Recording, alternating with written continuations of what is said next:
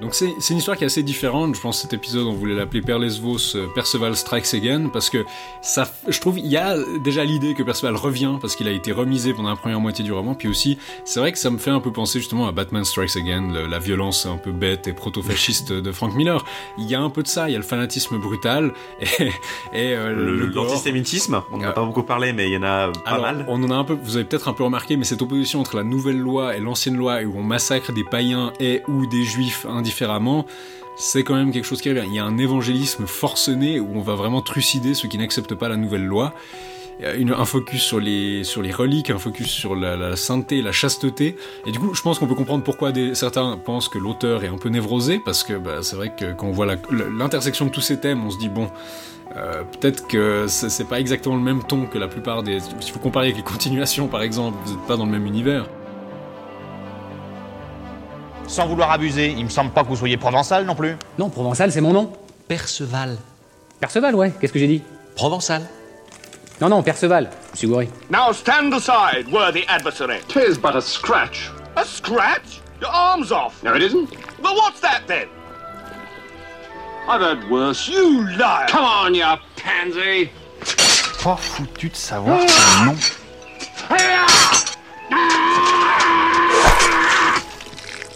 Victory is mine. Et on peut savoir depuis quand vous arpentez la Bretagne en racontant à tout le monde que vous appelez Provençal le Gaulois? J'en sais rien, moi. Et si ça se trouve, il dit jamais la même chose. N'empêche que tout le monde parle de moi. C'est quand même un signe. Perceval le Gallois, en tout cas, tout le monde s'accorde à dire que c'est une tanche, et ça, c'est pas une légende. Rex Quondam, Rexque Futurus. Épisode 11 Perlesvos ou le Haut Livre du Graal.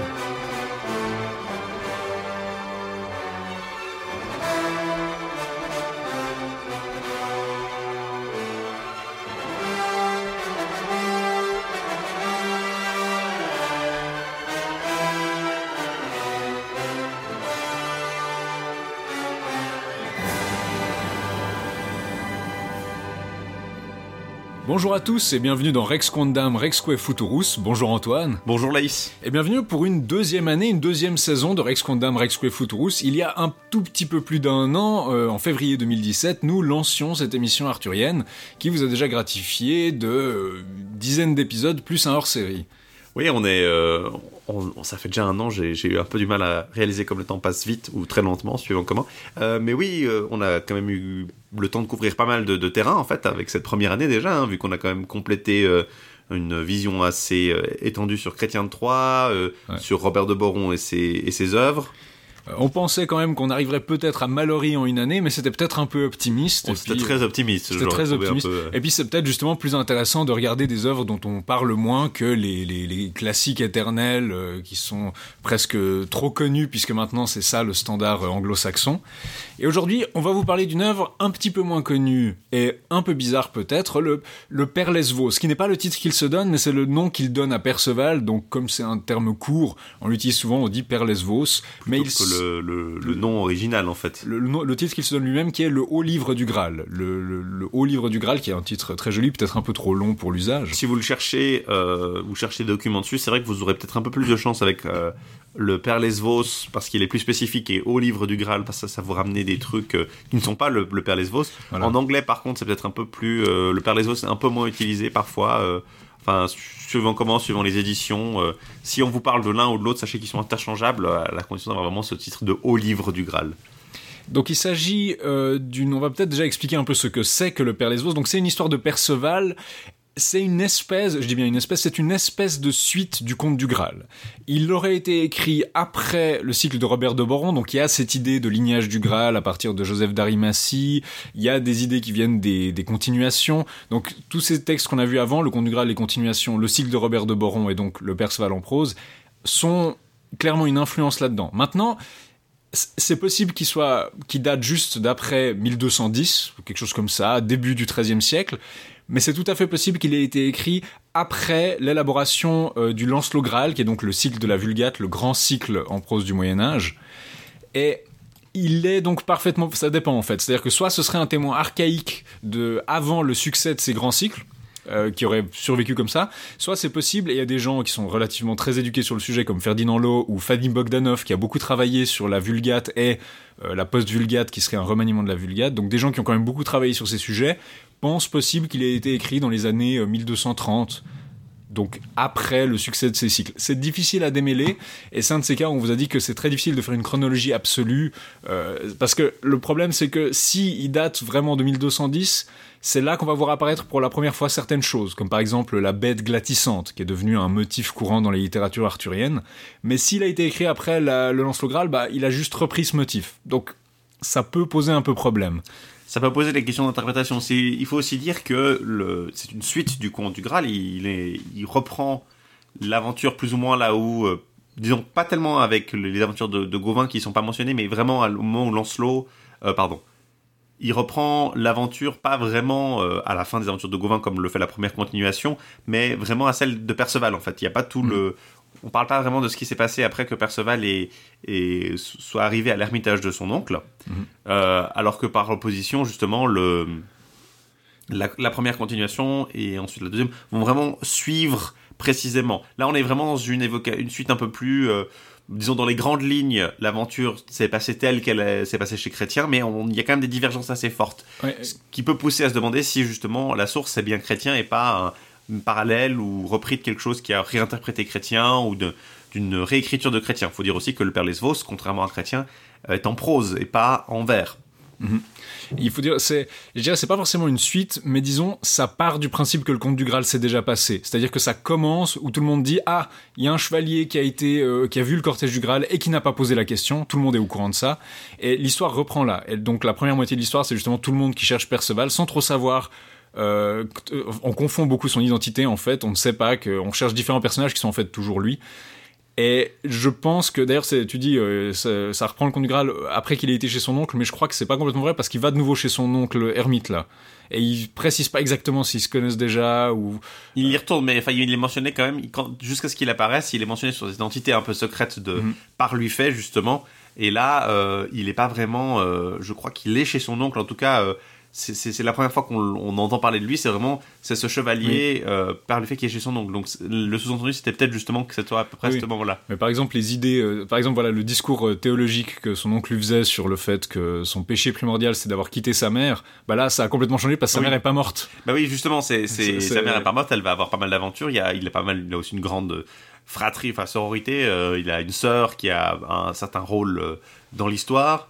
Et il a beaucoup, beaucoup d'oncles en fait, et beaucoup Oui. de parents. euh, Non, on reprend cette idée des douze frères euh, qui descendent du lignage de Joseph d'Arimathie et qui ont un méchant. Il y a un méchant euh, dans les dans les frères. Enfin, je crois qu'il y a 12 frères du côté d'Alain Oui. le Gros, son père, et après il y a les quelques frères de sa Voilà. mère, du côté de Joseph d'Arimathie. Mais je crois que les 12 c'est du côté Ah oui, non, oui. d'Alain il- le il Gros. a, il a 12, ouais, 12 euh, 11 oncles pa- paternels et quelques oncles maternels.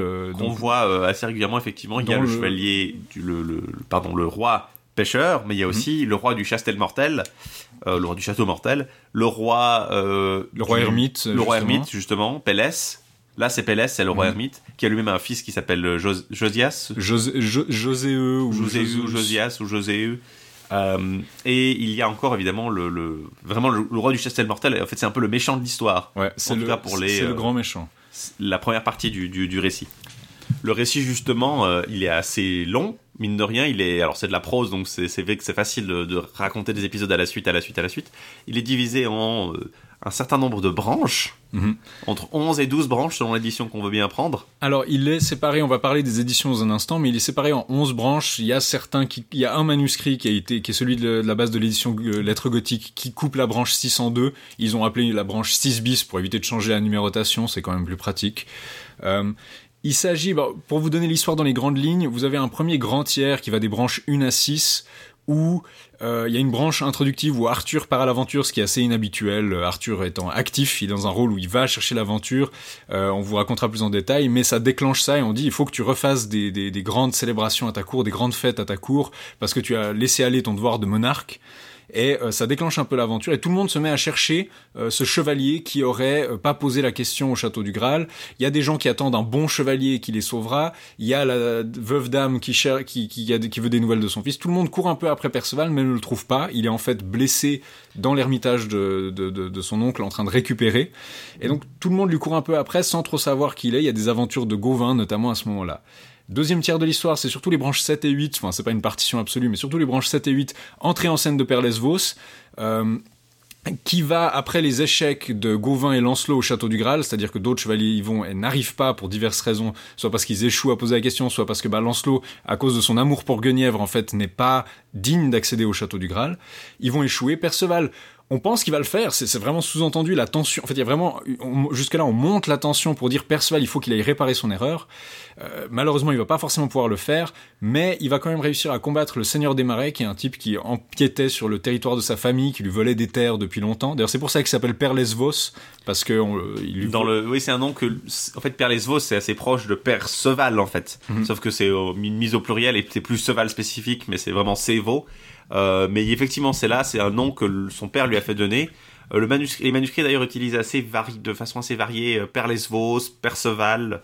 Par moment, il redevient l'un ou l'autre. Certaines éditions font le choix de simplifier Mhm. et traduisent tout par Perceval. Et euh, c'est surtout le cas en anglais en général, puisque de toute façon la blague Père Lesvos ne marche pas, donc ils doivent l'expliquer de toute façon. Mhm. Et à ce moment-là, effectivement, euh, la traduction en Perceval est peut-être plus simple. Parce que justement, ouais, il perdait les veaux de Camelot. Euh, Voilà. D'ailleurs, le, le livre nous précise d'ailleurs, au fait, ce Camelot-là qui est dans le pays de Galles, c'est pas le même Camelot que celui du roi Arthur. Il faut pas confondre les deux, mais voilà, il, est, il était seigneur de Camelot et il les perdait depuis avant sa naissance. Il va combattre le seigneur des marais, lui infliger un traitement assez cruel et euh, gore en fait. D'ailleurs, on Oui. parlera, des- on parlera un peu des thèmes de l'histoire. C'est une histoire très gore, C'est une histoire qui est très très sanglante, qui a vite tendance à aller dans Très- les, très- très les détails assez. euh, très brutale et barbare. C'est-à-dire que les combats, alors que chez Chrétien, les gens saignent un peu comme ça. Enfin, ils saignent, euh, euh, ils saignent, leurs bou- boucliers sont cabossés, leurs armures sont cabossées, c'est des blessures un peu superficielles. Là, euh, des clavicules, des jambes qui se tranchent, des jambes qui se cassent, des bras qui sont coupés. Il y a beaucoup de morts aussi, a- beaucoup plus que chez euh, Chrétien et même parmi les, les, les gens qui ne sont pas des combattants en fait. Mhm. Beaucoup de décapités. euh, on, on dit souvent, ah, il y a une obsession pour la décapitation. Bon, c'est vrai qu'il y en a beaucoup. Il y a aussi un motif qui revient souvent, c'est la lance qui passe à travers le bouclier et tue le chevalier. Genre, il se fait empaler à travers son bouclier, ce qui est quelque chose qu'on voit pas souvent. Généralement, les boucliers ou les lances se cassent, mais sans forcément que ça, ça tue directement les chevaliers. Donc très gore et aussi, euh, puisqu'on a parlé des thèmes, un focus très fort sur l'évangélisation. On va convertir des païens, on va convertir les gens de l'ancienne loi, c'est-à-dire les juifs. Donc vous avez une version, une espèce de prédication très agressive où on va convertir des gens au christianisme et s'ils veulent pas, on les massacre. Il y a des moments où Perceval dit voilà, il y a 1500 personnes, je vais les convertir, il y en a 13 qui, s- qui ont la foi et qui sont sauvés, mais tous les autres sont massacrés. Donc euh, ça c'est un, thème qui entre vraiment en jeu dans le dernier tiers de l'histoire. Donc c'est-à-dire que ça se finit avec la conquête du château du Graal, c'est un peu la, la fin de l'arc de Perceval, il réussit à conquérir le château du Graal qui avait été conquis par son oncle maléfique, le roi du château mortel. Il le reprend, euh, le roi du château mortel se suicide. Euh, Beaucoup d'aventures sur le chemin, on va un peu détailler, mais après ça, euh, justement, Perceval sort un peu de l'histoire et on revient à des aventures qui sont en fait euh, le royaume d'Arthur est en péril. C'est-à-dire que on apprend, euh, on apprend en fait que Loholt, le fils d'Arthur, qui ici a un rôle, a été tué par queue. Euh, donc c'est él- él- élucidé d'une certaine manière. Quand c'est appris que fuit Arthur et rejoint ses ennemis, et donc il y a toute la fin du livre, c'est Arthur qui est en guerre contre Briand des îles, et après il finit par le, capturer et en faire son sénéchal, le rallier à lui. Euh, et euh, euh, enfin des ennemis comme ça, des espèces d'armées qui viennent envahir son territoire, etc. qui profitent en fait au départ qu'Arthur était parti en pèlerinage au château du Graal et il apprend que la reine Guenièvre est morte et qu'il faut rentrer. Donc bien sûr Lancelot est extrêmement triste parce qu'il est amoureux de la reine Guenièvre aussi. Et à partir de là, Lancelot sera chef de guerre pour Arthur en Écosse. Mais il y a justement les ennemis d'Arthur qui vont comploter pour dire ah vous devriez vous méfier de Lancelot parce qu'il veut vous doubler et il- va se faire euh, élire roi d'Écosse à votre place et puis il va combattre contre vous. Arthur se méfie de lui et l'emprisonne, ce qui fait que ça il y a de nouveau un déclin. Euh, les gens ne font plus confiance à Arthur parce qu'il a maltraité son meilleur chevalier. Et la fin de l'histoire, c'est justement que Lancelot est libéré. Il y a une dernière aventure de Perlesvos qui est vraiment une, où hop, encore un grand méchant qui sort de nulle part, et il y a Aristor, un grand méchant qui sort et qui kidnappe sa sœur, et donc il faut aller la libérer, et puis il le fait, il le décapite, et il ramène, parce qu'il voulait épouser la sœur de Perceval, mais en fait, il prend une nouvelle femme chaque année, puis il la décapite à la fin, donc c'est une espèce de présage VIII un peu. Euh, mais il- Perceval sauve sa sœur, et puis les dernières aventures de Perceval, c'est qu'il trouve un tombeau où il y a ses oncles paternels euh, sur une île, il rencontre des espèces d'ermites, et euh, ils lui disent vous devez promettre de revenir le jour où vous voyez une nef avec une voile à la croix vermeille, vous devez monter dedans. Il promet de le faire, et puis donc la fin, c'est Perceval qui est emmené par ce bateau. Il a eu euh, des petites aventures de navigation au fil de Oui, l'histoire. euh, plutôt euh, dans un épisode qui rappelle un peu le chevalier au cygne, d'ailleurs, bateau cygne Mm. de la seconde continuation, la première la continuation, continuation, de- hein. une des dernières branches de la première. Bah oui, là c'est c'est ça. On a une ce, ce motif du, du, du- c'est en fait le, le côté messianique est presque plus transféré sur Perceval. C'est lui qui est emmené au loin sur un bateau mystérieux, puis c'est pas Arthur finalement. L'histoire laisse en plan Arthur et Lancelot avec leurs ennemis intérieurs et conclut pas là-dessus en fait. C'est-à-dire que la guerre des ennemis d'Arthur, qui était un peu, qui était la fin du, du, du Perceval en prose aussi, euh, la tradition des chroniques, c'est-à-dire voilà la, la, la, la, la chute du royaume arthurien. Bah là c'est pas c'est pas vraiment conclusif. L'histoire s'arrête avec la fin des aventures de Perceval, et puis les guerres terrestres, finalement, ils s'y intéressent pas. C'est cette grande saga du Graal qui intéressait vraiment. euh, C'est quelque chose qui est en fait presque plus proche en cela de, de des surtout des épisodes tardifs de, de chrétiens en fait. Euh, le Perceval effectivement ne fait pas non plus beaucoup euh, sur les, les aventures d'Arthur en dehors. Il y a quelques mentions effectivement de, de mouvements de troupes, mais c'est très très vague et ça reste Mhm. assez. surtout à la fin du, du, du Perceval, je pense aux épisodes qui qui de avant qu'il aille retrouver euh, justement Gauvin, mais c'est à peu près tout quoi. Le Mhm. sang sur la neige éventuellement, mais il n'y a pas euh, beaucoup d'aventures d'Arthur non plus. Et en cela, le Père Lesvaux, c'est un peu l'exception au début et à la fin, mais euh, autrement, c'est vrai que le centre, le cœur de l'histoire, c'est vraiment les aventures de, de Père Lesvos et surtout de Lancelot et de Gauvin dans la première Mhm. partie. qui, qui aide beaucoup. Euh, un, puisqu'on a, on a parlé un peu des thèmes, donc de la, la brutalité euh, sanglante, c'est pas vraiment un thème, mais c'est c'est clairement une histoire qui est très gore. Après, bon, c'est un livre, donc c'est pas forcément choquant, mais il y a vraiment beaucoup de violence et de manière presque plus euh, réaliste. Il y a un moment, par exemple, où on dit que Gauvin et, et Arthur sont en voyage et qu'ils enlèvent leur armure et qu'ils se lavent les mains et on parle du fait qu'ils sont meurtris par leur armure. Et c'est une touche de réalisme que généralement on n'a pas dans ces romans. D'habitude, les gens chevauchent toute la journée sans problème. La nourriture, c'est pas vraiment. Enfin, vous voyez que les, disons, les impératifs corporels du voyage du chevalier errant, ça correspond pas vraiment à une réalité. Mais là, on a quand même des touches de réalisme euh, et peut-être de cette cruauté un peu proche du réalisme euh, qui sont intéressantes. Il y a certains moments qui sont aussi presque, presque trop caricaturaux, euh, à l'inverse, quand, euh, par exemple, ils doivent se faire héberger par euh, des ennemis mortels qui vont pas pouvoir leur faire quoi que ce soit. Ça nous paraît presque de nos jours, au contraire, trop idéaliste, qui est peut-être un peu moins pour l'époque, peut-être plus attendu. Mais il y a des moments qui sont aussi beaucoup plus conventionnels finalement. Donc c'est c'est une espèce de, de- de tension qui s'exerce entre cette corporalité, cette matérialité, ce, ce côté physique un peu brutal, et parfois un grand idéalisme en fait. Mhm.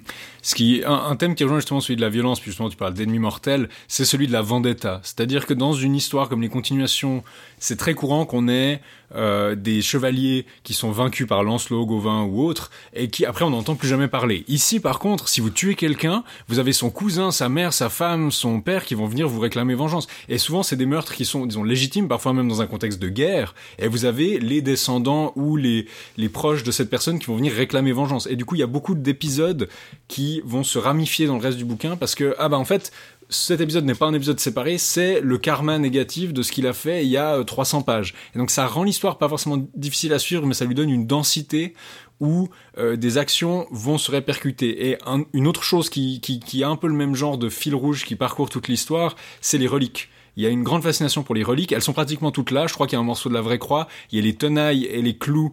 Euh, les tenailles qui ont servi à enlever les clous de la croix et euh, les clous de la croix eux-mêmes. Un morceau du Saint-Suaire.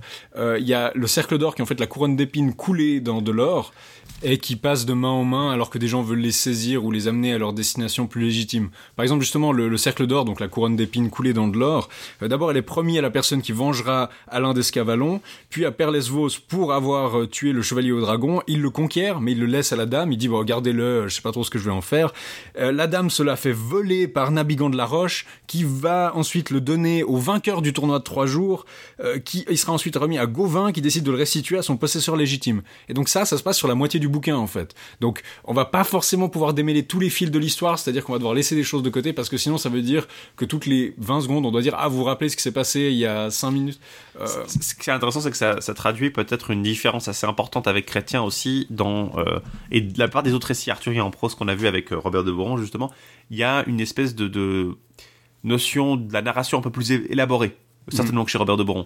Euh, on n'est pas dans de la factualité brute, on est vraiment dans euh, quelqu'un qui sait l'intérêt qu'il a à faire un narratif euh, au long cours. On n'est pas non, plus dans une, euh, une- quelque chose qui va être lu épisodiquement en soirée, dans une fête. C'est pour moi clairement quelque chose qui est conçu pour être lu et pour lequel tu peux revenir en arrière Mhm. dans un livre, parce que sinon tu te perds. Ouais. C'est terrible. C'est Euh, c'est ce que dit Strobel qui fait l'édition LED Gothique. Il pense que déjà à l'époque euh, où ça a été transcrit, probablement que c'était que quand il disait ah je suis le cousin de celui que vous avez tué il y a euh, 500 pages, c'était censé, on était censé retourner en arrière et lire pour euh, se remettre à jour sur ah oui qu'est-ce qui s'était passé? C'était censé avoir des allers-retours. Du moins il pense que c'est une possibilité que ça soit prévu pour ça.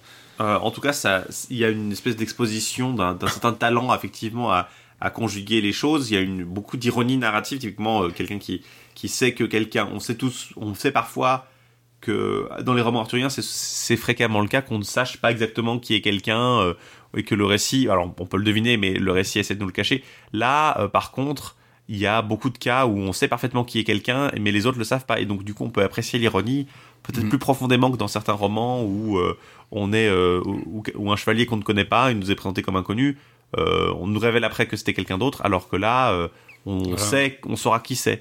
On peut vra- vraiment voir l'ironie de, de voir des chevaliers qui sont de voir par exemple, parfois c'est caché aussi, hein, parfois on voit Gauvin qui interagit avec un chevalier et après on se rend compte qu'en fait ce chevalier c'était Perceval. Oui. Mais il y a un certain talent, disons, le- le- l'auteur ménage ses effets en fait. Oui. Et du coup la narration imbriquée effectivement témoigne aussi de ça finalement. Mhm. Euh, c'est, je voudrais donner par exemple un exemple de, de chaîne de vengeance qui va affecter l'histoire et qui, je pense, lui donne beaucoup de complexité morale en fait, parce Mhm. qu'on pourrait se dire bon c'est juste de la vengeance, mais sauf qu'il y a différents degrés de légitimité qui sont mis face à face. Par exemple, Perceval, on apprend, c'est une des différences par rapport au Comte du Graal, que quand il est, il a quitté sa forêt en fait, il a vu deux chevaliers qui se battaient et il leur a lancé un javelot euh, en bois. Et il en a tué un en fait sur le coup. Et il pensait pas qu'il pouvait le tuer parce qu'il pensait que leur armure était impénétrable. Donc on reprend cette idée de Perceval qui est vraiment euh, euh, euh, impressionné par la beauté des chevaliers et qui les prend pour des espèces de créatures invincibles et qui par erreur pendant un combat entre deux chevaliers en tue un.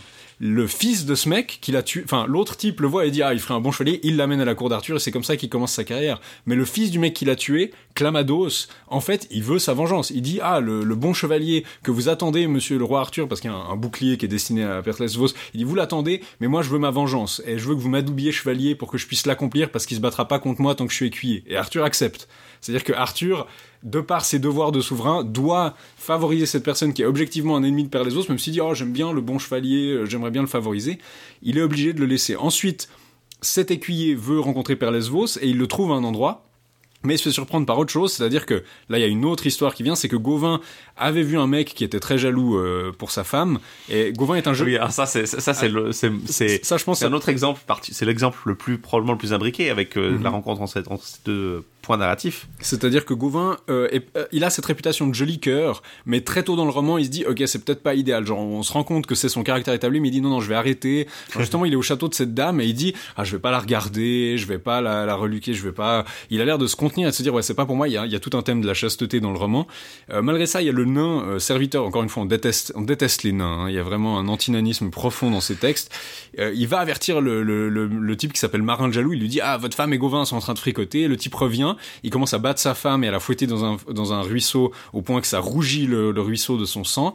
Gauvin intervient et dit, c'est un traitement qui est indigne. Ils se battent et donc ils se foncent dessus. Et là, Jaloux évite le coup de Gauvin et il fonce sur sa femme, il l'empale sur sa lance et il part. Et ça, c'est impressionnant de violence parce que même dans ce genre de littérature qui est très violente, un chevalier qui pendant un combat se détourne de son adversaire pour tuer quelqu'un qui n'est pas combattant, Qui est sa femme en plus. qui est sa femme, c'est quelque chose qui est vraiment vu comme quelque chose d'atroce. Gauvin piétine le nain serviteur, mais il n'arrive pas à atteindre Marin le jaloux. Il y a d'autres chevaliers qui vont le rencontrer plus tard. mais il est outré. Et plus tard, tout le monde lui dit Ah, vous savez, la femme de Marin Jalou qui est morte par votre faute. Et Gauvin arrête pas de dire Mais j'ai rien fait, elle a rien fait. Et pourtant, ça le suit. C'est pas forcément un péché, mais il y a un thème qui était vraiment dans le conte du Graal. On se rappelle de l'orgueilleux de la lande. C'est-à-dire que Perceval avait commis une transgression, mais euh, il n'était pas directement responsable du traitement de la demoiselle, mais pourtant il y avait une idée de responsabilité et qui devait le corriger. Et ça, c'est quelque chose qui revient beaucoup. Et en fait, je pense que l'épisode de l'orgueilleux de la lande, où justement on se rend compte Ah, c'est la demoiselle que Perceval euh, avait maltraité, qu'il avait euh, agressé sexuellement au début, et son mari l'a puni pour ça. C'est ce genre de mécanisme-là qui est à l'œuvre. Et il y a aussi ce que tu oublies de, enfin, ce que tu, tu, tu n'as pas fini encore le lien entre les oui, deux. le, euh, le lien entre les deux n'est pas encore. fini. C'est-à-dire que le, le marin de jaloux avec sa femme a en fait eu un fils avant qui apparemment est pas très proche de, de marin de jaloux, mais qui s'appelle Mélio, qui est un lion, euh, qui chevauche un lion, donc c'est voilà. Il, et il devient l'homme lige de Gauvin, c'est-à-dire il demande à Gauvin, euh, il, il s'inféode il sait que sa mère est morte par Mélian et que Gauvin a tout fait pour la, la sauver. Euh, par marin. Et mm, en Euh, fait, par Marin, pardon, oui, parce qui qu'il y a encore un Mélian après. euh. c'est que Cla- du coup Clamados est en chemin pour essayer de trouver Père Lesvos. Il arrive à un endroit, on lui dit ça doit être par là. Il y a un endroit qui est gardé par un lion, qui est celui de Mélio, et il le tue parce qu'il dit ouais, c'est un lion féroce. Il tranche sa tête et il l'accroche à une porte. Mélio prend ça comme un outrage parce que son lion domestiqué a été trucidé par quelqu'un. Et du coup, quand Clamados vient demander à Père Lesvos un combat, il y a Mélio qui arrive par derrière et qui lui demande un autre combat parce qu'il a tué son lion. Et du coup, les deux doivent se battre. Ensuite, euh, les deux se battent, Clamados est hors concours, du coup Père Lesvos dit ok je reviendrai dans 40 jours pour voir s'il est pas mort, euh, je le combattrai toujours. Il meurt, ce qui le libère de son serment, mais apparemment la famille de Clamados n'abandonne pas. Donc vous avez vraiment cette espèce de cercle du karma négatif qui revient hanter les chevaliers. Et donc là vous voyez ces deux lignes, c'est-à-dire que le péché primordial de Perceval si on veut est une erreur de Gauvin, ce qui fait qu'il se sent obligé de servir Mélio, ce qui fait que bah, quand on a le combat Clamados contre Mélio, on est censé être contre qui? Euh, on est censé être pour qui? Parce que les deux ont une raison assez légitime de se battre finalement. Les deux ont une vengeance qui est relativement légitime. On est dans une chaîne où il n'y a plus vraiment d'action. Il y a des actions qui sont injustes, c'est-à-dire euh, par exemple Lancelot se fait poursuivre après pour avoir tué quelqu'un. Disons, j'ai pas l'impression que Clamados soit un personnage extrêmement positif dans le récit. Non. Le lion qui tue, le fait, il le fait un peu impétueusement et on est censé plutôt être du côté de Mélio qui a qui nous était montré comme un. D'ailleurs, la temporalité est un peu bizarre hein, dans le Palazzo parce qu'on Oui, le rencontre que- Mélio quand c'est un, un jeune enfant. Et puis après, il est, c'est un chevalier immédiatement. euh. Euh, mais il y a aussi, euh, je pense, un karma euh, positif qui se passe, c'est-à-dire que parfois les bienfaits que des gens, que des chevaliers ont fait à une dame, ça revient les sauver. Par exemple, il y a euh, un jeu du décapité où Lancelot arrive dans une ville, on lui dit ah je te décapite et puis dans un an tu, enfin tu me décapites et puis dans un an tu reviens et c'est toi qu'on va décapiter, ce qu'on avait vu dans la première continuation avec Caradoc. Bah là ça revient. Sauf que au moment où Lancelot va se faire tuer par le frère du type qui l'a tué, donc là on a en plus le thème de la vendetta, hein, c'est ah tu as tué mon frère donc je vais te tuer. Et il y a des dames qui débarquent, et en fait, c'est des dames que Lancelot avait sauvées parce qu'elles étaient déshéritées, et il leur avait transmis le trésor de brigands qu'il avait pris, et il les avait restituées dans leurs droits. Et du coup, elle débarque et elle dit au bourreau, ah, si tu veux mon amour, libère-le tout de suite. Et il jette sa, sa faux immédiatement, et puis euh, Lancelot est sauvé par une bonne action qu'il a fait avant, en fait. Donc vous avez un cercle de karma négatif et positif qui revient Qui s'équilibre un peu en fait. Donc ça, c'est un peu la structure globale, les thèmes globaux, on va faire un résumé plus détaillé. On va va pas pouvoir faire tout le détail comme je l'ai dit malheureusement. Même si effectivement euh, l'histoire en vaudrait la peine, euh, ça serait un peu effectivement compliqué. Un mot peut-être sur le texte en lui-même, euh, qui est conservé dans une dizaine de manuscrits, dont seuls deux sont complets. Il y a beaucoup qui sont très fragmentaires. Certains manuscrits sont comptés comme des manuscrits, mais ne sont vraiment que des fragments.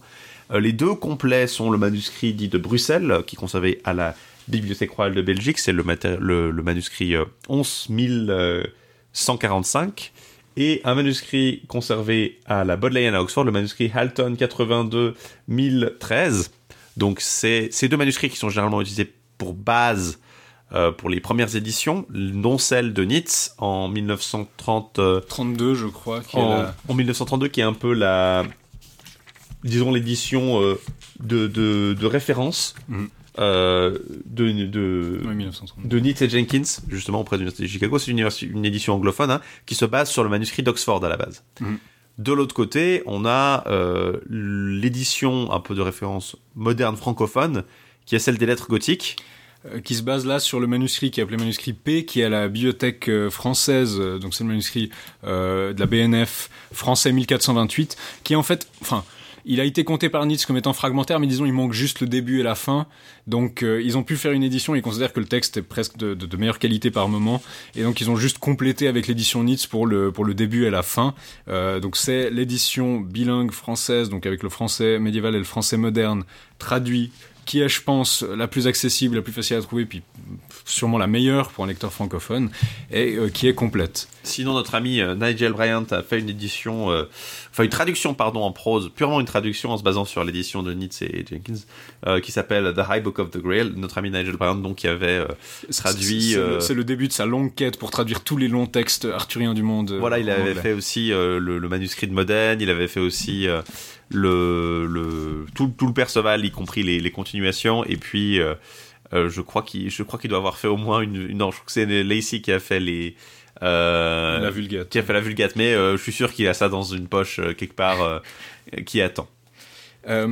Et donc l'édition française qu'on me conseille, aux lettres gothiques, elle s'appelle Le Haut Livre du Graal, donc ils ont repris le titre original, euh, mais c'est bien, c'est bien celle-ci. Elle a des notes qui sont, je trouve, assez utiles, euh, des résumés, une introduction assez solide qui parle des problèmes qu'on a pour la datation de différentes théories, euh, et qui essaye de situer le texte, très difficile à situer.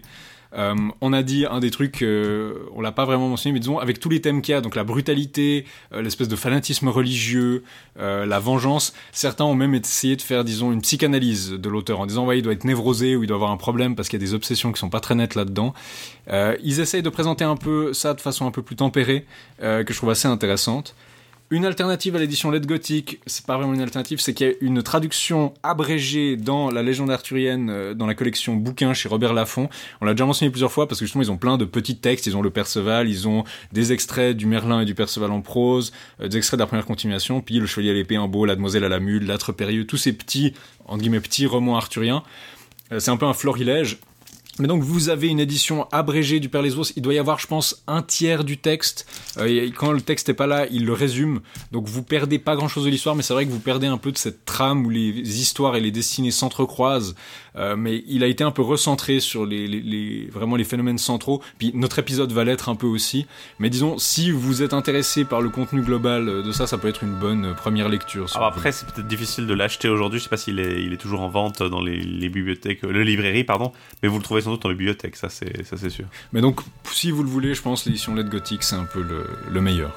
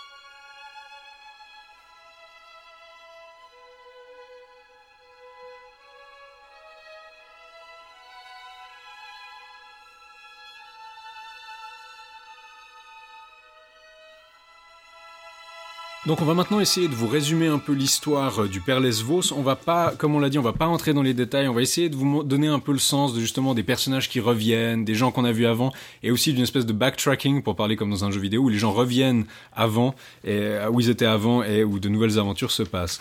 Et la première branche commence par une espèce de prologue qui situe justement quel est le livre que vous êtes en train de lire et comment est-ce qu'il nous a vraiment été transmis ce au livre du Graal? Alors, le texte nous parle d'un certain Joséphé, ou Joséphès, qui, euh, alors j'aime bien la, la, la formulation utilisée en, en ancien français, euh, euh, Joséphès le mise en remembrance par la mention de la voix d'un angle, d'un ange donc, hein, euh, C'est peut-être un angle, hein, c'était peut-être un...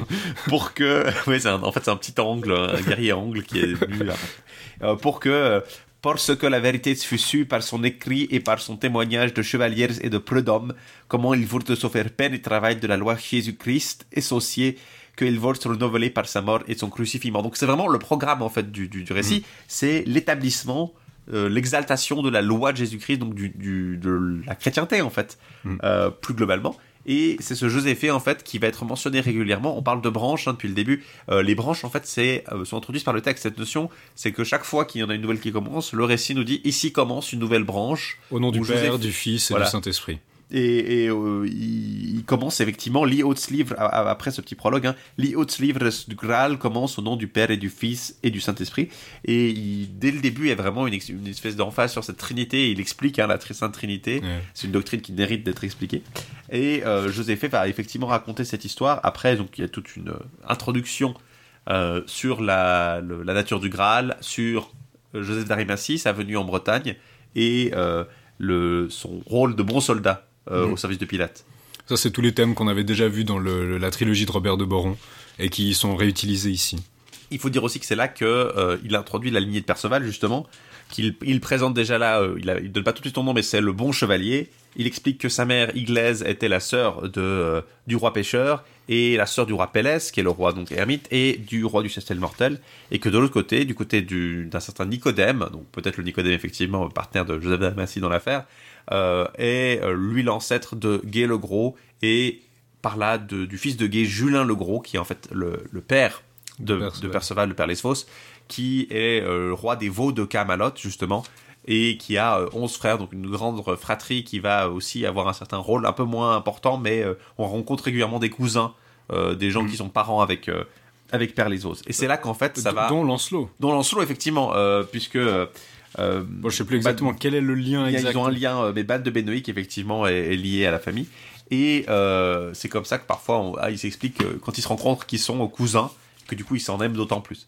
Euh, et c'est là que le récit va embrayer à la cour du roi Arthur, dans une ère un peu, euh, justement, tristounette, où les chevaliers sont partis, où tout le monde euh, est un peu désespéré parce que le roi Arthur est, un peu dans une espèce de langueur. Oui, on parle souvent de mélancolie, on pourrait même parler peut-être de dépression. Le roi Arthur perd l'envie de faire ces grandes fêtes qui faisaient son succès, qui est son devoir de largesse de la part du souverain. Il arrête de faire ces grandes fêtes, les chevaliers le délaissent, il est un peu triste. Et euh, Guenièvre lui conseille peut-être aller à la chapelle Saint-Augustin parce que apparemment ils font des miracles là-bas et les gens euh, en reviennent soignés ou plus vigoureux. Et Arthur du coup commence très actif, il part faire cette espèce de pèlerinage et donc il veut se préparer, il dit à son écuyer prépare-toi, l'écuyer dort dans la grande salle pour être prêt euh, le lendemain à l'aube. Et l'écuyer fait un rêve étrange et même fantastique. On a mal utilisé le terme fantastique dans notre premier épisode, mais là, je pense qu'on peut parler de fantastique dans le sens où il y a différents registres de réalité qui entrent en conflit. Il rêve qu'il voit une jolie église où il y a un chevalier qui, qui est couché, un, un mort qui est couché euh, sur, sur qu'il rêve en fait que le roi, qui, il rêve qu'il se réveille et que le roi est déjà parti. Donc Ouais, ouais. il pourchasse le roi euh, pour le rattraper en fait. Et il, arrive dans cette chapelle, il voit euh, un chandelier, un beau candélabre euh, en or sur lequel il y a une bougie laissée en l'honneur de chevalier. Il prend le, le- le chandelier, il se dit ah, je vais le donner au roi Arthur.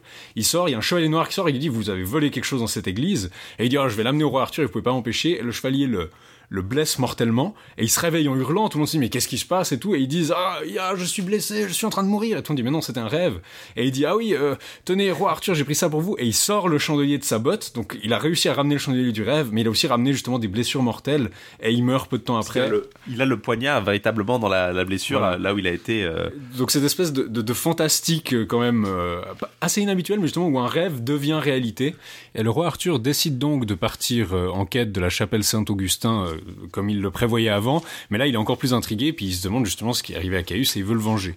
Il arrive d'abord dans un ermitage où il voit le corps d'un vieil ermite euh, qui est dans un cercueil mais quand il est hors de l'ermitage il entend à l'intérieur des démons et des anges qui se disputent son âme et qui disent ah il a été méchant toute sa vie donc il nous revient. Mais en fait les anges disent mais non il s'est converti et il est devenu un ermite et donc il devrait être sauvé. Et puis il y a la Vierge Marie en personne qui intervient pour sauver l'âme de l'ermite et euh, le roi Arthur a l'air assez euh, assez content de ça. Il se dit ah bah tant mieux. C'est intéressant parce que c'est vraiment une des premières fois qu'on voit autant de. Enfin, il y en a quelques-unes, hein, euh, des allusions mariales déjà auparavant, puis il a l'image de la Vierge sur son bouclier par exemple. Mhm. Mais c'est vraiment une dévotion assez particulière là. hein. On commence Mhm. à voir vraiment les prémices de la, du tournant un peu marial. euh, tournant papiste le tournant marial qui va être très important dans, dans l'église euh, À partir du Moyen Âge, effectivement. Donc euh, Arthur en entend une joie profonde et il arrive enfin à la chapelle Saint-Augustin qui était le but de son pèlerinage. Et en fait, il voit la messe depuis l'extérieur de la chapelle et il peut pas y pénétrer, mais il voit en fait des apparitions qui matérialisent en fait ce qui est en train de se passer dans la messe. Il voit une dame avec un enfant sur les genoux, donc c'est une vierge à l'enfant. Il voit un homme crucifié et on lui plante une lance au côté, c'est Jésus. Il voit apparaître, enfin, il voit que le prêtre a dans les mains un homme crucifié, donc il voit se matérialiser littéralement euh, la réalité de la messe, la réalité de, l'Eucharistie entre autres, euh, devant ses yeux. Il est ému au-delà de toute mesure, mais bien sûr, il est pas, apparemment, il est pas assez digne d'assister directement à la messe depuis l'intérieur de l'église, il peut la voir que de l'extérieur. Euh, Arthur dit qu'il est venu à cette chapelle pour s'amender. L'ermite lui dit ben, que Dieu vous aide et il, lui dit que euh, le Saint Graal euh, est apparu un chevalier et que par sa faute, parce qu'il n'a pas posé la question, ben, euh, le, roi pécheur est tombé dans la langueur et que tous les royaumes sont entrés en guerre. Donc vous avez vraiment l'idée que Perceval, non seulement il a- à la base c'était oh, il aurait pu guérir la terre du roi pécheur et guérir le roi pécheur, là il a déclenché une espèce de guerre généralisée en répondant pas, en ne posant pas la question. Il faut dire aussi qu'il y a un moment très amusant là où il y a une demoiselle qui lui demande son nom. Quand il dit il dit pas qui il est explicitement, mais il dit qu'il lui dit qu'il s'appelle Arthur. Elle, elle lui dit oh là là, je je t'aime pas parce que le, le le nom roi Arthur, ouais. c'est le nom Arthur, c'est le nom du roi Arthur et le roi Arthur, c'est vraiment un, un Oui, pourri maintenant. euh. Il, il est un peu incognito et d'ailleurs juste après, il va pas exactement dire son nom, euh, il va plus ou moins mentir pour cacher son identité. Mais c'est un de ces épisodes un peu comme le Chevalier au Papegao, qui est une aventure complètement consacrée à ça, où Arthur est incognito et il y a un peu d'humour là-dessus où les gens disent ah le roi Arthur, hein, euh, si je l'avais sous le nez. Et ben ce qui est assez intéressant, je trouve, c'est que l'ermite dit au roi Arthur, ah, vous savez, Arthur dit j'aimerais m'amender, mais l'ermite lui dit euh, de la chapelle Saint-Augustin, vous savez, si on a été mauvais 40 ans et bon 3 ans, on peut pas dire qu'on a été bon. Alors que ce qu'on a vu de l'autre ermite qui vient d'être sauvé par la Vierge Marie, c'est pas entièrement vrai. Et c'est un livre qui parle beaucoup de rédemption, en fait, et qui a l'air de dire, ouais, Arthur a commis des péchés, tout le monde a commis des péchés, et tout le monde en commet, mais il y a une rédemption qui est, pensi- qui est possible à travers le Christ. Mais il faut qu'elle soit extrême parce que euh, Oui. ce que dit le, le- le- l'ermite n'est pas forcément incompatible si effectivement l'ermite qui lui s'est repenti a euh, bénéficié d'une grâce parce qu'il était effectivement particulièrement euh, vertueux. Et donc Arthur se fait attaquer par le chevalier noir euh, qui avait tué Caius et qui a une lance énorme qui est plus large à l'extrémité que, que, au milieu, donc qui est vraiment massive et qui est en feu et qui s'éteint quand elle est touchée par le sang d'Arthur. Apparemment, ça, ça, pourrait faire écho à des thèmes de mythologie irlandaise, mais Arthur réussit à tuer le chevalier noir. Et plus tard, il rencontre une demoiselle qui lui dit il faudrait que vous alliez. Le noir se fait dépecer, je crois, par une compagnie de chevaliers qui veulent tous en avoir un bout. Et une demoiselle qui dit ah vous avez besoin de la, tête du chevalier pour euh, pour euh, euh, pour utiliser le sang pour guérir de la blessure qui vous a faite. Et Arthur retourne le chercher et quelqu'un lui dit ah oui je veux bien vous donner sa tête mais vous devez me dire qui l'a tué. C'était le roi Arthur. Et il dit pas contrairement à Gauvin qui donne toujours son identité par exemple, enfin en général, là Arthur esquive ce genre de questions parce que c'est pas forcément prêt, bah aussi parce que c'est le roi donc euh, il essaye de pas se retrouver pris dans ce genre de situation. Euh, Ça va se terminer en fait justement par ce retour euh, au palais, enfin au château de- d'Arthur et ce, ce- cette, cette espèce de lancement de la quête à proprement parler en fait là. C'est là que va intervenir la voix, c'est là que qu'on va commencer à voir le besoin de refaire ces grandes fêtes, ces grandes Mhm. célébrations et c'est ça qui va devenir le moteur à partir de, de qui va lancer effectivement la deuxième branche. Oui, il y a basiquement la, demoiselle qui a aidé Arthur euh, de ce côté-là pour la blessure lui raconte les enfances de Père Lesvos. Elle lui raconte euh, pourquoi il a été nommé Père Lesvos, euh, pourquoi il a perdu les veaux de Camelot, et euh, aussi la personne justement qui l'a tué en quittant la forêt, son espèce de, de péché primordial. Et après ça, justement, il repart chez lui, il entend une voix qui lui dit Arthur, roi de Grande-Bretagne, sois heureux, Dieu m'a envoyé vers toi, il t'ordonne de tenir ta cour le plus tôt possible, euh, car le monde que ta déchéance a conduit si bas, il trouvera grand profit. Et donc Arthur se dit ah, il est temps que je me remette euh, à flot pour euh, que tout le monde aille mieux. C'est vrai que c'est une solution double. hein. Il y a non seulement le côté un peu bah, le, le péché de Perceval, mais aussi le péché du roi Arthur. Mhm, qui c'est a- pas seulement euh, la faute de l'un ou de l'autre. C'est en relation les deux. Donc ça, c'est la première qui nous permet d'expliquer un peu la, la backstory, parce que tous les éléments de l'histoire en fait étaient mis en place par cette première branche, euh, qui enchaîne avec l'ouverture véritable, qui en fait, si c'était un roman de chrétien, ça commencerait par ça. La deuxième branche, vous avez une course solennelle à peine voiseuse, où il y a trois demoiselles qui arrivent avec un char rempli de têtes. Euh, il y a, certaines de ces têtes sont remplies, sont, sont marquées de sceaux d'or, d'autres de sceaux d'argent et d'autres de sceaux de plomb. On verra après que ça correspond au christianisme, judaïsme et à l'islam. Et elles ont deux têtes, un- une tête de roi et une tête de reine. Et elles annoncent ah le chevalier qui avait pas posé la question, voilà c'est le déclenchement de l'aventure. C'est vraiment le le rôle de la demoiselle hideuse en fait. D'ailleurs, Voilà. l'une d'entre elles est la demoiselle hideuse plus ou moins. Et il y en a une justement qui a le, le bras en écharpe, on sait pas trop pourquoi. Gauvin, justement, quand euh, Gauvin les accompagne pendant un temps, euh, juste au moment où il voit le château du roi er- du noir ermite, qui est basiquement une métaphore de l'enfer, j'entends des hurlements et des espèces de démons à l'intérieur. Euh, puis il y a des chevaliers qui sortent et qui prennent toutes les têtes du chariot et qui les ramènent sur des pics. Et euh, euh, Gauvin ne pose pas de questions là-dessus. Et la demoiselle dit ah vous nous avez pas demandé, même pas demandé pourquoi j'avais mon bras en écharpe. Eh ben sachez que maintenant je ne vous le dirai pas, mais faites gaffe parce que si vous posez pas de questions quand vous arrivez au château du Graal, ça va mal tourner. Et plein de gens vont l'avertir euh, de poser la question au château du Graal. C'est basiquement ce qui se passe dans la deuxième branche. Elles, elles sont, Elles- elles- elles sont assez courtes celles-ci. hein. Celle-ci, oui, il faut dire aussi que la demoiselle apporte, les demoiselles au chariot apportent deux choses qui devront servir à reconnaître en fait le bon chevalier au château du roi Arthur. Un bouclier qui va devoir être suspendu au milieu de la salle du roi, qui est un bouclier qui est, euh, je crois, rayure bleue et blanche et avec une croix dessus, non? Euh, rayure rayée avec une croix et puis une bosse. euh, Une bosse dorée, effectivement, et un chien, un petit chien, Mhm. qui est confié à une demoiselle de la reine et qui va, en principe, euh, Le reconnaître. le reconnaître. Apparemment, c'est un chien qui vient en fait de la maison de la mère et de la sœur de Perceval, donc basiquement c'est un chien qu'il connaît, quoi, qui, qui Oui, le ça.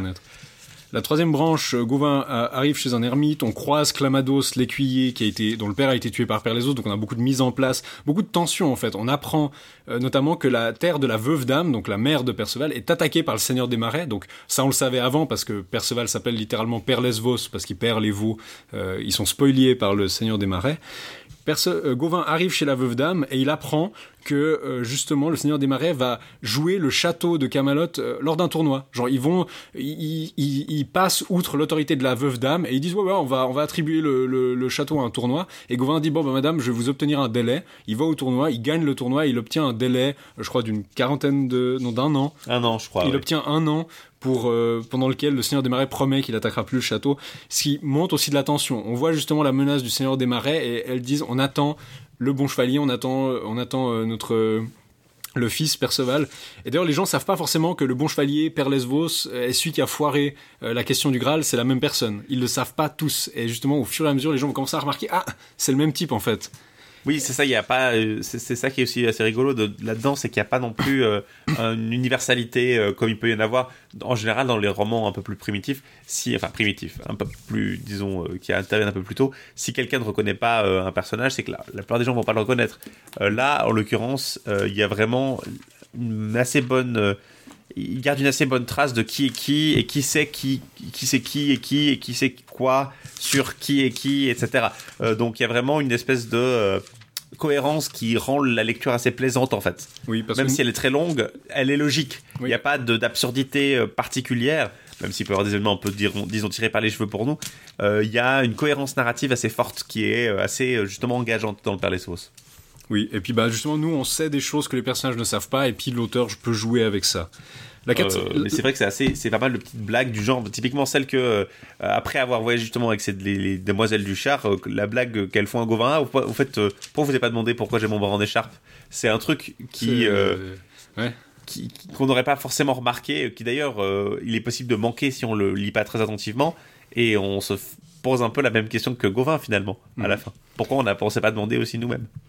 Donc la, la quatrième branche, c'est les aventures de Gauvin qu'on a déjà dit, notamment l'épisode de Marin le jaloux. Donc il est jaloux de sa femme, il la tue lors d'un combat avec Gauvin, ce qui est quand même assez euh, violent. Et euh, Gauvin est extrêmement triste, il a fait amener son corps dans une chapelle, il l'a fait enterrer. Et plus tard, plein de gens vont lui rappeler ça comme si c'était une faute, mais il va répéter, elle avait rien fait de mal. C'est-à-dire qu'ils ont même pas, elle a même pas trompé son mari. euh, il l'a, euh, il l'a certes convoité, donc ça, ça marque aussi une part, peut-être pas forcément de culpabilité, mais ça montre que ça, ça, ça met son attitude de joli cœur qui séduit toutes les dames en perspective. Et dans les faits, il va pas avoir de relation amoureuse. Et même Lancelot, qui est l'amoureux du roman, va jamais être vu avec la reine Guenièvre. En fait, dans les faits, tous les chevaliers sont très chastes. Euh, Perceval le plus chaste, bien sûr.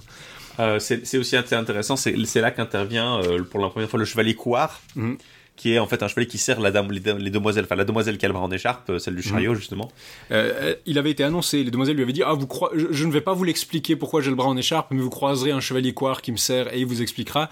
Et il lui dit Ben, c'est parce qu'en fait, c'est avec ce bras qu'elle a servi le Graal, c'est elle qui portait le Graal, et du coup, elle se sentit coupable parce qu'elle pense qu'elle a commis un méfait en le servant à Perceval qui n'a pas posé la question. Et c'est pour ça qu'elle. Et il y a une dame qui marche à pied euh, derrière en pénitence aussi pour le même genre de raison. Ils ont participé au service du Graal et c'est pour ça qu'ils sont en pénitence. Euh, Il faut dire aussi que c'est là que, que, que chevalier Couard, on va le retrouver à plusieurs reprises. Oui. Euh, c'est aussi un personnage assez intéressant parce qu'il n'est pas spécialement euh, très très euh, disons il est- c'est une esquisse de personnage mais il est assez rigolo parce qu'il va euh, avoir une importance grandissante et à la fin il va il va ne plus être un couard en fait Il va devenir le il est chevalier. réalisé à la fin Il va devenir le chevalier hardi. Il portait ses armes et son, son armure à l'envers jusqu'à ce qu'il croise Gauvin. Donc il y a cette idée de pénitence. Et puis le chevalier qui arrive. Ah, vous m'avez enfin croisé. Euh, je, je suis libéré de ma pénitence parce que vous, le, le héros chevalier, vous m'avez croisé.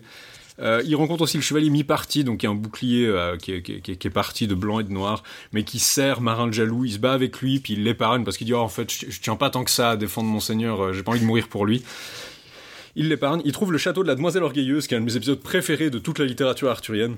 Euh, c'est pas la même demoiselle or- orgueilleuse hein, qu'on voit dans le dans enfin la demoiselle est à peu près équivalente qu'on voit avec lui dans la, la fin du, du conte du Graal il faut bien le préciser hein. c'est pas une suite de cet épisode là C'est pas la Malpucelle, c'est une demoiselle qui dit qu'elle attend. euh, qu'elle attend en fait euh, les trois meilleurs chevaliers du monde parce qu'elle peut pas les avoir euh, comme a priori comme partenaire amoureux ou comme mari et donc elle les convoite elle a monté une espèce de truc où il y a des reliques dans une espèce de chasse et vous devez passer la tête par une encadrure pour les regarder et là elle tire une chevillette et il y a une lame de rasoir qui tombe et qui vous tranche la tête pendant que vous regardez les reliques et elle dit et je, comme ça je vais choper Gauvin, Lancelot et Perceval et je les aurai et puis après je mourrai et je serai enterré avec elle. Donc elle a un personnage très passionné. Le Euh, problème c'est qu'elle vu qu'elle est orgueilleuse elle peut pas demander le nom des chevaliers et les gens qui sont en service ne peuvent pas le faire. Oui, du coup les quand, euh, temporairement. quand Gauvin qui lui ne serait euh, euh, qui, se présente quand on lui demande son nom. Euh, il est un peu surpris quand on lui dit ça mais il dit bon bah voilà je me présenterai pas du coup. Et après que euh, le problème c'est qu'après qu'elle lui ait dit ça il est bien content de pas s'être présenté parce qu'elle lui a montré tout le truc en pensant qu'il était un chevalier euh, un random un ouais. random voilà et c'est après coup qu'il se présente à des gens qui sont en son service et qui du coup ah en fait c'était lui et ils, ils partent vraiment hein, et ils essaient de le pourchasser euh, comme un épisode de Scooby-Doo quoi Il y a plus tard, elle croisera Lancelot, puis elle lui dira viens dans mon château, euh, c'est sympa. euh, puis Lancelot lui dit hein, j'ai pas très envie. puis finalement, on, on va, en fait, on va revoir un personnage qui essaie d'attirer Lancelot quelque part, et il y aura une révélation que c'est elle. Donc un de ces épisodes qui revient. avião. Euh, la branche 5, la suite des aventures de Gauvin, il rencontre justement Mélio, qui est donc le, le fils de Marin Jaloux et de sa femme, qui je crois n'a pas de nom, c'est assez terrible. oui elle est, c'est vraiment la, la, la pire euh, victime de ce, de ce récit assez sinistre parce qu'elle n'a même pas de nom. Qui a un qui a un lion apprivoisé et qui le chevauche et il dit il veut devenir son homme lige Gauvin est bien sûr attendri par tout ce qui s'est passé et puis il y a un ermite qui est là et qui lui dit oh vous savez euh, c'est à cause de vous que sa mère est morte. Puis Gauvin dit non c'est pas enfin bref. Il accepte de devenir son homme lige et de le servir et de, de, de le défendre. Donc ils, ils, ont, ils créent une relation féodale entre les deux euh, qui va avoir des conséquences pour la suite comme on l'a vu. Gauvin arrive chez le roi ermite et basiquement Perceval est là, mais le roi ermite ne veut pas qu'il le voie. Et il dit, mais pourquoi? Bah il dit, bah il est tellement fan de combat que s'il voit un chevalier, il va s'exciter, rouvrir ses blessures. Je peux pas vous laisser le voir. Bon bah transmettez-lui un message. Non, ça va l'exciter aussi. Non, je peux rien faire. Et donc on a, on, a vraiment cette, on touche presque à Perceval. On dit, mais il est là, tout le monde le cherche, tout le monde veut qu'il. Et, dites-lui que sa, que sa mère, euh, le château de sa mère est en péril et j'ai trouvé un délai d'un an, mais il faut qu'il rentre. Chez... Enfin, il y a une tension. Et voilà, a l'ermite qui dit non. Donc une entrée qui est, qui est refusée.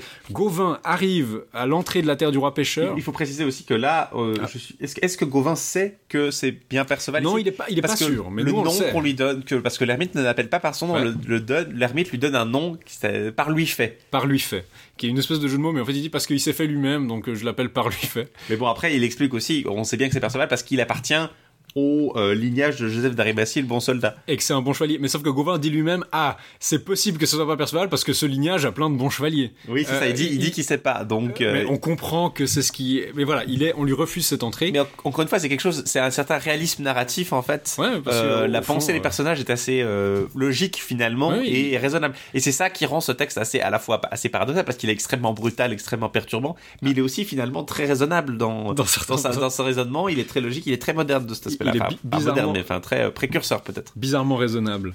Euh, une autre euh, chose qui va frustrer, disons, les aventures de Gauvin, c'est qu'il arrive à l'entrée de la terre du roi pêcheur où il y a des espèces d'archers robotiques, donc des archers en cuivre, qui tirent des flèches extrêmement fort et extrêmement vite et il n'arrive pas à passer. On lui dit, vous ne pouvez pas passer si vous n'avez pas l'épée qui a décapité Saint Jean et qui chaque midi se couvre de sang parce que c'est l'heure à laquelle il a été décapité.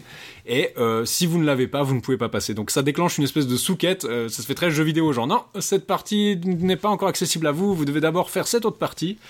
C'est assez intéressant parce que euh, c'est un peu Gauvin qui, qui devient euh, pour l'instant le récolteur de reliques. Il a déjà récupéré le, le bouclier de Judas Maccabée Mhm. euh, il y a quelques Oui, c'est le, chevalier Coire qui lui donne le, bouclier de Judas Maccabée qui a, pro- qui a inventé la fauconnerie apparemment. Oui, Euh, parce que le, Judas Maccabée, hein, c'est le un des, des, des héros, je crois, de la, enfin des, des contes de la résistance euh, Oui. des, des, des juifs d'Israël face à face aux, aux Séleucides euh, et euh, l'histoire d'Anouka, hein, euh, Oui. il me semble. Donc euh, Bon, euh, ouais. Il- Euh, en gros, ouais. il fait il fait intervenir bref des personnages bibliques aussi et leurs reliques. Et c'est pas donc du coup une grande surprise que maintenant il retrouve l'épée de Saint Jean-Baptiste. Et donc il trouve d'abord un bourgeois dans une ville qui lui dit ah j'aimerais bien voir l'épée, ce serait sympa. Il rencontre les demoiselles de la tente qui ont une coutume, euh, je reviens là-dessus après, qui ont une coutume assez bizarre dans leur tente qui va qui va abolir. C'est ce qu'on a souvent vu, le chevalier qui trouve une coutume étrange, une espèce de rituel étrange et qui décide de l'abolir. Il continue euh, sa quête de l'épée. Je vous passe sur les détails. Il rencontre une espèce de je crois de géant euh, et il réussit à l'obtenir. Euh, Oui, parce qu'il est un roi païen lui dit qu'un géant qui possède l'épée lui dit qu'un géant a kidnappé son fils et qu'il faudrait qu'il ramène son fils. ouais, et il Et échoue, il le fils se fait tuer. Et- non mais le pire c'est qu'il tombe sur le géant et le fils qui sont en train de jouer aux échecs. Échec. Il lui fonce sur le géant Il que le géant tue le fils et puis il se passe ensuite. et du coup après qu'il ait tué le géant, il ramène le corps du fils et euh, le, le roi païen lui admet que oui effectivement il a tenu sa promesse et il se convertit. Il se convertit et il fait bouillir le corps de son fils et il en donne un morceau à manger à tout le monde. Voilà. Et Gauvin est très choqué et il comprend pas ce qui s'est passé. Et là, il y a une dimension allégorique, c'est-à-dire qu'on va dire, oui, en fait, c'est une métaphore pour l'Eucharistie, basiquement. Euh, c'est plus ou moins la, le métaphore de la foi chrétienne. Quelqu'un va l'expliquer euh, après à Oui, Gauvin. faut préciser aussi que dans certains récits arthuriens, les explications sont toujours très très, euh, disons, de A à de A à A. Quoi, c'est il se passe quelque chose d'un peu bizarre, puis on t'explique tout de suite. Alors, tu vois, euh, Freddy, euh, tu vois, Fred. euh, ça, ça représente la crucifixion. en Voilà. fait. Alors que dans le Père Lesvos, t'as généralement un paquet de réponses qui t'ont donné à la fois, Et qui sont Euh, souvent très incohérentes. très incohérentes, Il y a beaucoup mais- de choses qui sont pas expliquées aussi. mais qui arrivent euh, bien après en général. Donc, euh, t'as un peu oublié les deux événements, puis après t'as un, petit- un ermite qui explique. Et alors, euh, quand, j'ai- quand tu as fait ça, en fait, ça signifiait ça. Et en fait, parfois, le- la, la première équipe, effectivement. euh, lignée de, d'aventures de Gauvin qu'on explique comme ça, on dit, l'ermite dit à Gauvin, Joséphée nous dit que. Donc Oui. il y a une espèce de, de côté un peu méta, comme Ouais. si l'ermite peut expliquer parce qu'il a le bouquin dans lequel se passent les histoires. Euh, justement, après une petite aventure euh, au château de la Pelote, euh, Gauvin arrive au château de l'Enquête, et là justement il y a l'ermite qui lui explique la sénéfiance de tout ce qu'il a vu et qui lui dit c'était une métaphore pour le christianisme, etc. Le, cha- le château de l'enquête, c'est donc le château, enfin de la, de la presque de la, de la demande, en fait, de la requête ou Mhm. de la. Enfin, c'est un peu le service de renseignement arthurien, quoi, où on t'explique euh, tout ce qui s'est passé. Et dans ce château, euh, effectivement, il, apprend notamment euh, la raison de la mort de la femme de marin, le marin jaloux. Oui, il lui dit, en fait, il dit, ah, j'ai vu une femme se faire tuer par son mari sans aucune raison, je comprends pas pourquoi. L'ermite lui dit, non, non, mais en fait, cette femme, c'est tout à fait normal qu'elle soit morte, elle symbolisait la vieille loi, donc c'est normal qu'on la tuait, parce que ça nous montre qu'elle a été tuée d'un seul coup par l'avènement de Jésus. Euh, ce qui est assez gore, parce que bah, ça, ça reste, je veux dire, c'est ça les limites de l'allégorie, ça reste une femme qui a eu un enfant et qui a été maltraitée par son mari, euh, mais maintenant on nous dit, oui, oui, ce- cette espèce de crime horrible, en fait, a une signification allégorique parfaitement belle. En fait, en fait, c'est, j'ai presque l'impression que ces, ces passages sont vraiment beaucoup plus destinés au lecteur qu'au chevalier. Oui. Euh, le, l'ermite, enfin le, le, Ça presque seigneur du ouais. château le dit effectivement clairement. c'est Joséphée qui nous dit que.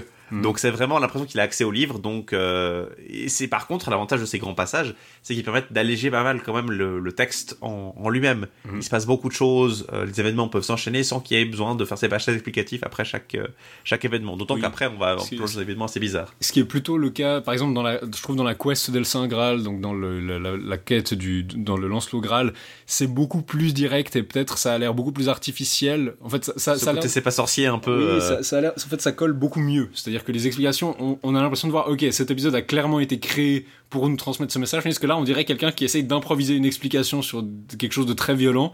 Et il y a il y a un côté disjoint entre l'événement et l'explication qui le rend presque, qui crée une tension qui est presque plus intéressante et incohérente. Même si effectivement c'est parfois un peu bizarre comme explication, euh, comme ce côté de la vieille loi justement pour le meurtre de la femme de Marin. Ce qui nous amène au château du Graal, euh, Lance- euh, Gauvin s'est fait, enfin on a dit, il avait notamment, euh, il s'était fait voler l'épée par le bourgeois qui voulait la voir. Genre il lui fait, ah vous m'avez dit que vous me montriez l'épée, il la lui montre, il, se- il se barre avec et il doit la récupérer. Il avait aboli la coutume des demoiselles de la tente, il avait tué deux chevaliers, dont un qui était un descendant d'Achille. Et D'ailleurs, tu n'as pas expliqué les, les Oui. coutumes de la demoiselle de la tente, quelles étaient cette coutume bizarre qu'elles avaient. Euh, en réalité, les, les deux modèles, la coutume n'est pas entièrement, enfin, j'ai pas vraiment compris la coutume explicitement, mais elles disent il faut que vous abolissiez la coutume cruelle qui a lieu dans cette tente et il faut que vous choisissiez une de nous deux. Donc il doit choisir euh, comme compagne une des deux demoiselles euh, qui l'accueillent. Gauvin a pas envie de faire ça et les demoiselles le raillent genre ah, mais si c'était vraiment Gauvin, le, le- le neveu du roi Arthur, on lui proposerait de veiller trois nuits et il en veillerait quatre. Et Gauvin en fait est crevé et il veut dormir. Et il y a cette idée justement que la réputation de Gauvin le poursuit et on voit très régulièrement dans ce, ce- ce roman les euh, les des demoiselles qui convoitent les chevaliers, mais eux ils sont chastes euh, pour une raison ou pour une. Lancelot est, un amant, euh, il est consumé par l'amour, mais comme il est amoureux de Guenièvre qui est pas là, bah dans les faits il est tout aussi chaste que les autres parce qu'il refuse autant les avances des dames. Le seul qui flirte un peu avec des dames en fait c'est Arthur. Ironiquement plus tard quand il se balade avec Gauvin, il répond un peu aux avances des dames alors que tous les autres sont beaucoup plus pur que d'habitude et Gauvin justement a une réflexion sur son attitude passée. Il refuse de faire ça. Le lendemain, il y a deux chevaliers qui arrivent et qui disent ah euh, vous avez occupé notre tente et ils le combattent et Gauvin en les tuant met fin à la coutume. C'est probablement un truc du genre, euh, ouais, de d'en choisir une, et puis après les deux autres arrivent, puis ils butent le chevalier, quoi, ou un truc, un truc comme ça. Et en fait, un des deux chevaliers était un descendant d'Achille et du coup, euh, Gauvin doit lui passer l'épée à travers la plante du pied pour le, pour le tuer. En fait, son point faible, c'était le pied parce qu'il descendait d'Achille. Donc ça, c'était avant. Euh, un exemple d'aventure parmi d'autres qui vont d'ailleurs revenir euh, euh, Hanter le- les chevaliers. comme d'habitude. Gauvin euh, va au château du Graal. Il arrive enfin au château du Graal. Il rencontre le. Il donne l'épée, hein. il euh, donne l'épée. Ah, vous, bien, vous avez réussi à la conquérir. Seul quelqu'un de vertueux aurait pu le faire. Bien joué. Euh, Il y a la sœur de Perceval qui est là, donc apparemment elle, elle a pas de problème à trouver le château du Graal. Mais d'ailleurs, euh, en fait, le, tout le récit du Père Lesbos, à partir de là, va faire intervenir le roi pêcheur, pas tellement euh, directement dans le récit, mais enfin, on parle beaucoup du roi pêcheur comme un allié fidèle. C'est Mhm. quelqu'un qui est très, euh, alors que ce côté un peu fantastique, là où il arrive, il apparaît dans la brume, euh, alors que là, c'est vraiment un château euh, important. Euh, c'est le château des âmes, on, on l'apprendra après, parce que tous les gens qui meurent dans son, ce château vont directement au paradis. C'est un château qui a une présence physique importante, qui est pas, euh, qui disparaît pas. Il n'y a pas de ce côté qui disparaît. euh, Il, il dit que la nature autour se reconfigure apparemment et qu'on n'arrive pas à s'y retrouver euh, dans la terre du roi Mais pêcheur. il n'y a pas cette notion de disparition. En tout Non, cas, quand Lancelot y va, quand Gauvin y va, il n'y a pas la. Non, il se réveille pas au milieu de rien, euh, Voilà. anéanti. Non, donc Gauvin y arrive, il peut les saluer. La demoiselle dit oui, on a besoin que mon frère vienne nous aider. Puis Gauvin dit ah je sais pas si c'est votre frère, mais j'ai vu un mec qui s'appelait Parluifet dans un ermitage et apparemment c'est le meilleur chevalier du monde. Elle lui dit ah non non mon frère s'appelle pas Parluifet, il s'appelle Père Lesvos, ça a rien à voir. Ce qui est très, c'est très Tu sais genre ah non non ça, ça peut pas être lui, alors que bon nous on voit évidemment que c'est lui, Euh, mais les gens le savent pas encore. Le roi pêcheur le sait pas encore. euh, ce sera annoncé, ça le sera annoncé plus tard. Il sait pas encore en fait que c'est Perceval son son neveu qui a échoué à l'épreuve. Il y a, à propos des reliques, le roi pêcheur a un morceau de la vraie croix chez lui, euh, qui est apparemment magnifique, donc relique ultime. Euh, ils servent le repas à Gauvin, et tout le monde lui dit faites attention à poser la question. Donc là, il y a, je pense, à peu près 10 personnes qui lui ont dit de faire attention à poser la question. Et comme vous vous en doutez, bien sûr, il va échouer alors qu'il est pendant le repas et qu'on amène plein de, de gibier de qualité et de choses comme ça. Euh, Il est transfi- un, peu, un peu transfiguré Il- par le Graal, en fait. il est transfiguré par, la, la, par, par le cortège. Il voit justement le cortège avec une qui tient entre ses deux mains le très saint Graal, l'autre la lance dont la pointe laisse sourdre le sang dans le saint vase. Donc le sang coule dans le vase. Elles avancent côte à côte. Elles entrent dans la salle. Euh, Monsieur Gauvin regarde le Graal et il lui semble avoir une chandelle à l'intérieur. Tel qu'il y en avait fort peu en ce temps-là. Il aperçut la... donc il y a aussi beaucoup de... on nous a- parle aussi beaucoup de l'apparition de certains objets. Donc on est dans une espèce de préhistoire. Genre les calices n'existent pas. Ouais. Et c'est le Graal qui va le Graal inspirer qui les calices. calice. En tout euh, cas, non, il dit pas que les calices n'existent pas. Ils n'existent pas en Bretagne. ils n'existent pas en Bretagne. Donc il dit c'est ça qui va inspirer le roi Arthur à créer des calices et les cloches aussi. Apparemment il n'y a pas encore de cloches, mais quand le roi Arthur en entendra, il voudra les créer. Bah là, on nous dit ah ouais il voit une chandelle, mais il n'y avait pas tant de chandelles à l'époque. Euh, il est totalement absorbé dans ses pensées. Et Chevalier le regarde, se dit mais qu'est-ce qu'il fait? C'est pas compliqué. Euh, tout le monde panique. Il voit des anges. Il croit voir un enfant dans le Graal. Donc bah bien sûr c'est l'enfant Jésus. Euh, il voit trois gouttes de sang tomber sur la nappe, qui sont un écho des trois gouttes de sang qui avaient transfiguré Perceval dans la neige. Euh, sauf que là, ça lui fait pas penser à de l'amour, ça, ça- le fixe juste et il tend la main vers les gouttes et il arrive pas à les toucher, elles disparaissent. Et le moment passe et il a échoué. Il a pas posé la question. Il a juste été complètement ébahi par ça et il a pas réussi. Tout le monde est déçu, mais euh, c'est la fin. Il y a un échiquier qui joue tout seul. On avait déjà vu ce motif dans les continuations. Euh, bah là, il y a un échiquier qui joue tout seul. Gauvin se fait battre de nouveau. Trois fois, hein. Trois fois. Il sort et il voit une. Checkmate, Gauvin. Checkmate, Gauvin. Et il voit des espèces de trucs météorologiques bizarres. Genre, il voit de l'orage d'un côté et du soleil de l'autre qui le pourchasse, euh, qui marque un peu le, le tourment qui, euh, qui le poursuit. Gauvin rencontre ensuite euh, Lancelot. Euh, il en fait, il entend quelqu'un qui dit ah il y a un chevalier qui est aux prises avec quatre autres chevaliers puis en fait c'est Lancelot. Gauvin vient à la rescousse juste à temps pour le sauver et il tue des chevaliers qui bien sûr vont revenir les hanter parce qu'ils ont de la famille qui euh, va les détester. Euh, il l'aide Lancelot à faire ça, ils échangent leurs aventures. Gauvin parle à Lancelot de sa mésaventure au château de il dit non j'ai pas réussi. Lancelot se dit ah il faut que j'y aille moi. Puis Lancelot et Gauvin se séparent. Gauvin veut retourner à la cour d'Arthur. Lancelot va dans la forêt. Après plusieurs aventures, il arrive au château des Barbes où ils disent Ah, donnez-nous votre barbe, on va la prendre pour faire des robes pour des ermites, enfin des espèces de airs pour ermites. Go- euh, Lancelot refuse, bien sûr. Et, euh, le truc le plus abscon probablement du récit, le jeu des bardes. et, Ouais, euh, c'est- c'est c'est là aussi qu'il va euh, arriver à la Gaste Cité en fait. Euh, la Gaste Cité euh, au milieu un peu de nulle part, il y a tout qui est, qui est, euh, dans un état absolument horrible. Il entend des pleurs et il arrive dans une, dans une ville, il arrive au centre de la ville et là on lui il voit un jeune homme qui lui dit euh, qui porte une hache. qui porte une hache et qui doit qui dit vous devez me décapiter et revenir dans un an ici pour être décapité à votre tour. Et euh, Lancelot euh, accepte pas tout de suite, mais il jure sur l'Irlic, ok, je reviens dans un an. et je- Et euh, au dernier moment, il demande au jeune homme, mais euh, au fait, vous voudriez pas avoir merci sur vous-même Pourquoi je dois absolument vous décapiter? Et là, le jeune homme lui dit, non, non, la seule façon dont je pourrais m'en sortir, c'est en vous décapitant en vous. Alors Lancelot se dit, bon, euh, ok, et il le décapite d'un coup, cache. Et euh, il part. Et Euh. c'est vraiment très Lucky Luke à un moment, euh, il part sans se retourner parce qu'il se dit bon, mieux vaut pas que je reste dans les parages. Et en fait, il part et on dit qu'il entend vraiment les pleurs de toute Derrière la ville lui. parce que apparemment, ça devait être un jeune homme de la famille régnante de la Ouais. ville qui euh, est mort et tout le monde pleure derrière lui et c'est terrible. Et Oh. c'est là que se termine la, la sixième branche et c'est là qu'on va pour la première fois euh, gentiment voir l'arrivée De- de, de- de Lancelot et sa rencontre avec euh, chez l'ermite et sa rencontre avec euh, Père Lesvos. Il y a euh, un autre épisode qu'on n'a pas mentionné juste avant, c'est un des rares épisodes qu'on peut, je pense, couper un peu. C'est il arrive dans un cimetière la nuit où il voit un nain qui creuse une tombe qui est destiné à un chevalier qui est dans une chapelle.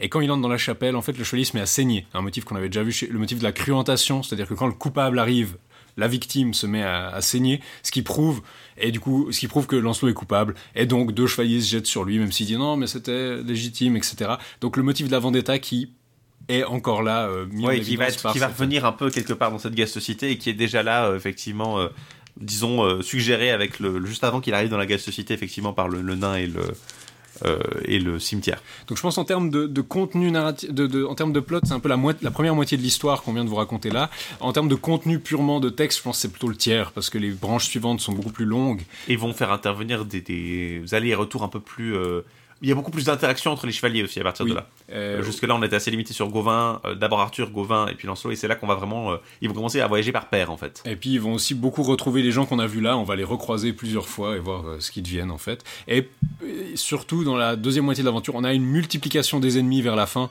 Donc on a une première menace, on la vainc, une deuxième menace, troisième menace, qui viennent s'enchaîner. Donc ça, ça, ça se- ça se résume assez facilement, mais c'est vrai que dans le, dans le corps du texte, ça prend quand même beaucoup de place.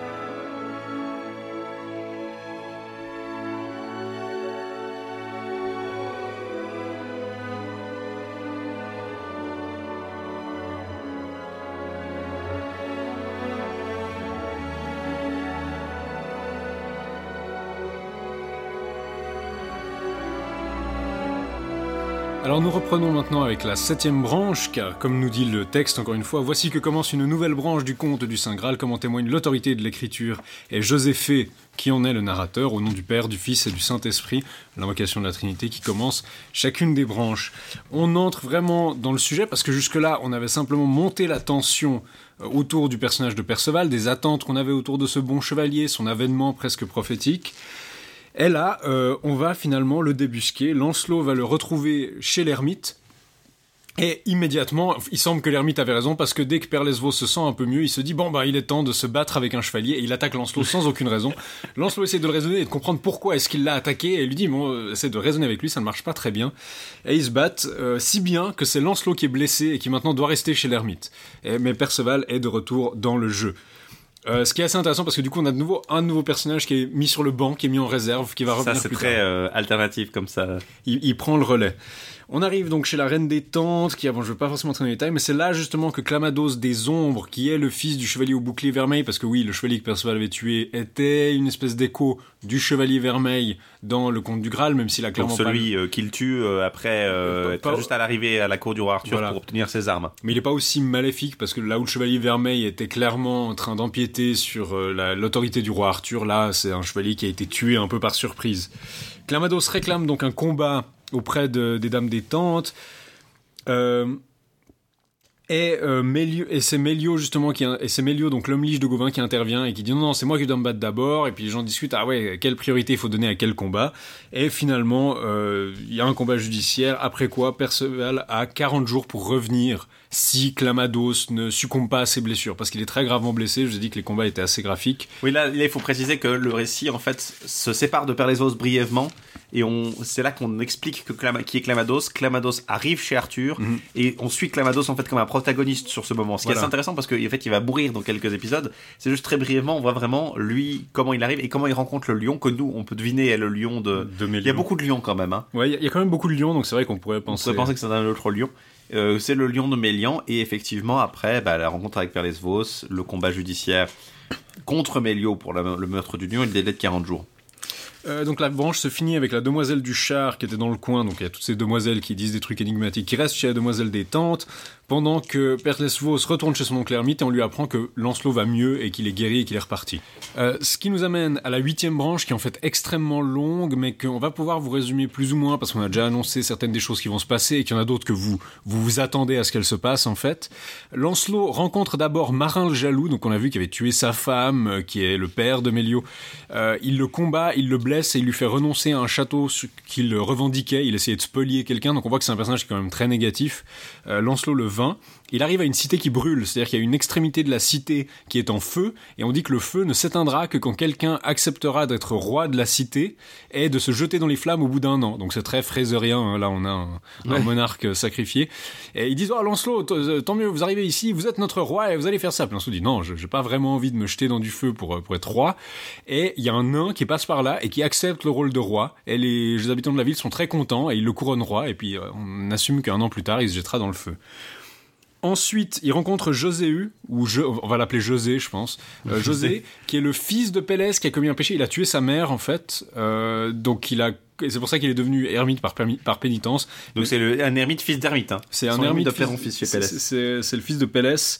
C'est le cousin donc germain de Perceval, enfin Perlesvos. Il y a un passage qui est assez cruel en fait, c'est-à-dire que pendant la nuit, il y a des brigands qui attaquent. José apparemment arrive à se défendre assez bien pour un ermite parce qu'il ligote les quatre brigands. euh, Faut dire qu'il est jaune. Il y a beaucoup d'emphase sur le fait que contrairement aux autres ermites, lui Ouais. il est jaune en fait. Justement, il voit José, puis là, genre, il a pas une barbe de 3 mètres de long, c'est quand même surprenant.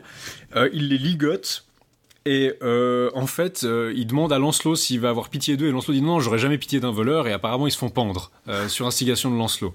Et c'est les aventures de Lancelot qu'on va continuer à suivre, parce que rappelez-vous, il avait annoncé son désir d'aller au château du Graal pour tenter de faire ce que Gauvin avait échoué, et c'est ce qu'on va voir le faire maintenant. Il rencontre d'abord un ermite qui lui dit il faut vous confesser. Puis on lui a déjà dit effectivement, ah vous savez, si vous, si vous êtes amoureux, un amoureux comme vous ne peut pas accéder au château du Graal parce qu'il n'est pas pur. Et Lancelot arrive vers l'ermite, décide de se confesser de tous ses péchés sauf un. Puis il y a l'ermite qui dit bon bah quel est le péché que vous voulez pas confesser? Et Lancelot dit bah c'est que j'aime la reine Guenièvre et puis la reine Guenièvre c'est vraiment la meilleure, euh, elle est la plus belle, la plus vertueuse et c'est normal que je l'aime, elle m'a conseillé son amour et c'est normal que je le réciproque. Et l'ermite lui dit ouais mais ça reste quelque chose qui est hors des bornes du mariage. Un péché mortel. Ça hein. reste un péché mortel et si vous ne l'abandonnez pas, vous pourrez pas, euh, basiquement vous pourrez pas accéder au Graal. Euh, et il dit aussi, elle est d'autant plus blâmable qu'elle est belle et noble parce que c'est une faute chez quelqu'un de grande valeur a plus de de de, de, de Ouais, c'est- il y poids a plus de pertes en fait que, pour la. que quelqu'un de, de petite vertu. Euh, puis du coup, c'est une espèce de dialogue de sourds en fait, où l'ermite parle en termes, euh, disons, de repentance théologique et de, de pénitence, et Lancelot dit non, non, mais là, est dans une défense véhémente des valeurs courtoises, où il considère que cet amour est légitime, euh, et les deux n'entendent pas raison, mais du coup, on voit deux perspectives différentes. Je pense qu'il y a une vision assez négative de l'amour, mais ça reste assez ambigu, c'est-à-dire qu'on peut quand même être quand même un peu du côté de Lancelot, vu que c'est la seule personne amoureuse du roman. Probablement que pour le public de l'époque, ouais, il faut, il faut, il faut quand même admettre que l'amour c'est un truc un sympa. peu, euh, C'est- des euh, un peu quand même jeter un os pour euh, défendre un peu les chevaliers euh, amoureux de leur dame dans cette histoire, effectivement. Et donc, Lancelot arrive au château du roi pêcheur, il y entre sans aucune crainte, donc Parce qu'il y, a- il y a deux lions qui gardent l'entrée et il y a puis euh, qui- il y a des lions il qui se dit Gauvin l'a fait, Gauvin a dû passer là-dedans, donc je vais aussi le C'est faire. ça, genre, ouais, si, si, si Gauvin a réussi, ça ne devrait pas être un problème. Euh, puis il y avait aussi, je crois, Gauvin voyait des ponts euh, maigres, etc., que, que Lancelot ne voit pas du tout, lui, en fait. Il voit, il, a- il voit pas l'entrée aussi périlleuse que lui. Effectivement, parce que bah, en fait pour Lancelot c'est pas une épreuve parce qu'on sait déjà que C'est un très bon chevalier. c'est un très bon chevalier, mais surtout parce que le Graal va pas lui apparaître en Ouais, fait. Donc déjà cette dimension, décidé. Pour, pour- c'est marrant parce que du coup pour Lancelot, le roi pêcheur a beaucoup plus cet aspect du seigneur local en fait, Ouais. du standard, alors que pour Gauvin et Perceval qui vont essayer de voir le Graal, il y a une mystique beaucoup plus présente. Donc c'est peut-être aussi là-dessus que ça joue. Et d'ailleurs quand il l'accueille, le, le- alors que le- les autres le roi pêcheur est beaucoup plus mystérieux, là c'est vraiment ah vous êtes euh, le roi, vous êtes Lancelot, vous pouvez me demander. euh, Il lui demande Déjà, des il demande des nouvelles du fils de Feu Julien le Gros dévot de Camelot, parce qu'il sait que ça, il a entendu Du parler de lui, il sait que c'est le fils de sa sœur. Mhm. Et alors il lui, il lui raconte, il lui explique. euh, Je l'ai vu chez son est. oncle, hein, le roi ermite. Voilà, et il lui explique que lui-même est Lancelot. Et euh, le roi pêcheur lui dit Ah, mais alors dans ce cas, nous sommes apparentés, donc vous êtes un bon chevalier. Euh, forcément, vu qu'il est du lignage de Ban de Benwick. Et ensuite, il, il, il, le, le- il lui propose d'aller voir le Saint Graal pour le tester un peu. Mhm. Et en fait, il lui explique que le Saint Graal est déjà apparu à deux reprises. D'abord, un chevalier dont il ignore le nom, euh, qui était très taciturne et passif, et à Monseigneur Gauvin. Et puis Lancelot lui Lancelot- dit euh, Mais Seigneur, c'était Père Lesvos, c'était votre neveu. Et là, il dit Ah, vous êtes certain de ce que vous dites? Oui, oui, c'est lui. Et donc il dit Ah, mais pourquoi est-ce que je ne l'ai pas su? Sinon, je me serais comporté différemment. Il y, avait jusque-là, le roi pêcheur n'était pas au courant que Père Lesvos et la personne qui avait pas posé la question était la même personne. Et là, euh, donc ils vont ils passent à table, il y a le- une scène de repas, et euh, le repas se déroule sans que le Graal n'apparaisse. Tout simplement parce que, euh, non pas parce que Lancelot, le texte nous dit bien, non pas parce que Lancelot n'est pas l'un des trois meilleurs chevaliers du monde, mais bien parce que euh, il avait commis un péché en, en aimant la reine sans repentir. Et il peut pas détourner son cœur de la reine. En fait, le Graal, finalement, euh, n'apparaît pas aux personnes qui ne peuvent pas détourner leur attention de même du Graal en fait. Mhm. Le Graal, la, la preuve c'est que Gauvin qui fixe le Graal avec à peu près la même intention que Lancelot fixe Guenièvre ne peut pas non plus poser la question. Bon, ce qui est, ce qui est étrange, parce qu'en fait, le péché que Gauvin aurait fait, ça aurait aussi été d'être un joli cœur et d'avoir été un peu lâche et d'avoir manqué de chasteté. Mais on a l'impression, quand on lit le récit, qu'il a abandonné ça, en fait. Et pourtant, le Graal ne lui apparaît toujours pas. Et il a cette espèce d'épisode de, fascination euh, qui a pas la même explication que Lancelot, où c'est simplement, ouais, il aime la reine. Ensuite, euh, Lancelot quitte le château du Graal, il rencontre une jeune fille qui est désolée parce que le, le chevalier qui l'accompagne refuse de l'épouser. Genre, euh, le chevalier qui est avec elle lui avait promis de l'épouser, mais il dit que, mais en fait, il en aime une autre, et donc il va euh, se débarrasser d'elle quelque part, la, la coller quelque part, et puis euh, aller se marier avec celle qu'il aime. Lancelot devient d'un seul coup un défenseur ardent du mariage, ce qui est relatif. Alors, c'est ça, là, c'est un peu ambigu, c'est un peu ambivalent, parce que d'un côté, on peut dire, il dit, ah, mais chevalier, si vous ne respectez pas votre promesse d'amour, je vais vous, je vais vous tuer. Genre, il dit, je, je vais me combattre contre vous et vous par la, je vais vous forcer à épouser cette dame. Et il emmène le chevalier devant un ermite avec la demoiselle et il le force à respecter sa promesse de fiançailles, même si il ne l'aime plus et qu'il en aime une autre. Il faut dire que la situation est un peu particulière parce que la demoiselle en question était d'une famille très très riche, alors que le chevalier lui-même est de, de famille modeste, et le père de la demoiselle lui avait interdit ce mariage, et que du coup, elle avait renoncé à tous ses biens pour suivre ce chevalier, Et que lui, après, il la et, rejette. et lui, il la rejette. Et du coup, elle a été complètement déshéritée, elle est dans une situation horrible s'ils Mais- le refusent le mariage. Du coup, c'est une, c'est une situation que je trouve assez intéressante sur le plan moral parce que est-ce que ça veut dire que ah Lancelot est le défenseur de l'amour et donc il défend les promesses d'amour et il dit il faut il faut quand vous êtes engagé en amour il faut rester engagé ce qu'il a fait avec Guenièvre mais est-ce que c'est pas un peu ironique quand c'est de la part de quelqu'un qui est qui est dans une relation qui est adultère de marier de force deux personnes euh, devant un ermite? D'ailleurs ça va revenir en fait. On va revoir ces personnages d'autres chevaliers vont se rendre chez eux et on va voir que ben, bien sûr la dame elle est pas elle est pas très heureuse parce que son mari qui ne l'aime pas ne la traite pas très bien. Euh, Lancelot repart, il retourne à Pennevoiseuse où se trouve le roi Arthur et la reine Guenièvre. Donc c'est le château où il y avait eu la grande fête au début. Euh, hein. en fait, c'est un peu la cour principale, même plus que Cardueil euh, Parce qu'au début, ils sont à Carduel et après, ils vont à Pennevoiseuse pour faire la fête euh, qui... où arrive le chariot. Donc, j'imagine que c'est effectivement un peu le rôle qu'elle a là-dedans. C'est intéressant d'ailleurs parce que Pennevoiseuse se trouve explicitement au Pays de Galles, alors que c'est pas tellement. Enfin, Carduel probablement aussi, mais c'est pas Mhm. explicitement dit, alors qu'il y a une emphase sur vraiment le l'emplacement gallois de, de Pennevoiseuse. Et donc ensuite, on revient aux aventures, on arrive aux aventures de Perlesvos où la mort de Clamados le délivre de sa promesse de combattre contre lui. Euh, il arrive au château de la reine des Pucelles, on apprend que le roi de Château Mortel veut l'attaquer et il le repousse dans une espèce de presqu'île, donc il arrive à repousser le roi de Château Mortel. Euh, Et en fait, il est. il- D'ailleurs, il le fait de façon particulièrement. Euh, quoi Parce qu'il se fait face au roi de Château Mortel, lui dit qu'il est son neveu, et là, le roi, roi de Château Mortel fuit. Mhm. Mais vraiment instantanément, quoi. Il va prendre un bateau et il fuit, quoi. Et du coup, c'est Perceval qui. euh, Enfin, Perlesvos, Perceval, qui récupère, qui récupère une espèce de, de petite marine, un peu, euh, on a l'impression, Mhm. parce qu'il va, à partir de ce moment-là, apparaître euh, à. à Pennevoiseuse, Mhm. euh, sur une nef, en fait. il arrive en bateau, il prend le bouclier qui était destiné à lui sur la colonne, il échange avec son bouclier et il repart instantanément. Ouais, il y a une dimension voilà euh, assez euh, assez similaire à à celle de, de, de- du passage dans le rêve en fait parce qu'au début c'est il y a l'implication c'est que ça se passe pendant la nuit Ouais, c'est Et- un peu bizarre parce qu'il y a une nef qui arrive et il y a le roi Arthur qui arrive dedans pour voir ce qui se passe. Et il y a quelqu'un qui lui dit Oh, il y a un chevalier qui se repose, puis on comprend que c'est Perceval et il va venir prendre le bouclier dans la grande salle. Donc on a l'impression que ça va se passer en secret et que. Donc là, il y a ce bout de passage où bah, un, un bateau nocturne, comme on avait vu avec justement dans le- la première continuation la première continuation. de, Perceval avec le motif de l'insomnie, etc. Mais euh, en fait, le lendemain, euh, tout le monde est là dans la salle et Perceval vient le prendre. Donc, bah, euh, pourquoi il y avait cet épisode mystérieux du bateau si ça se passe en public et que tout le monde peut le voir? Parce qu'il faut bien que les gens le voient. Euh, et du coup, la...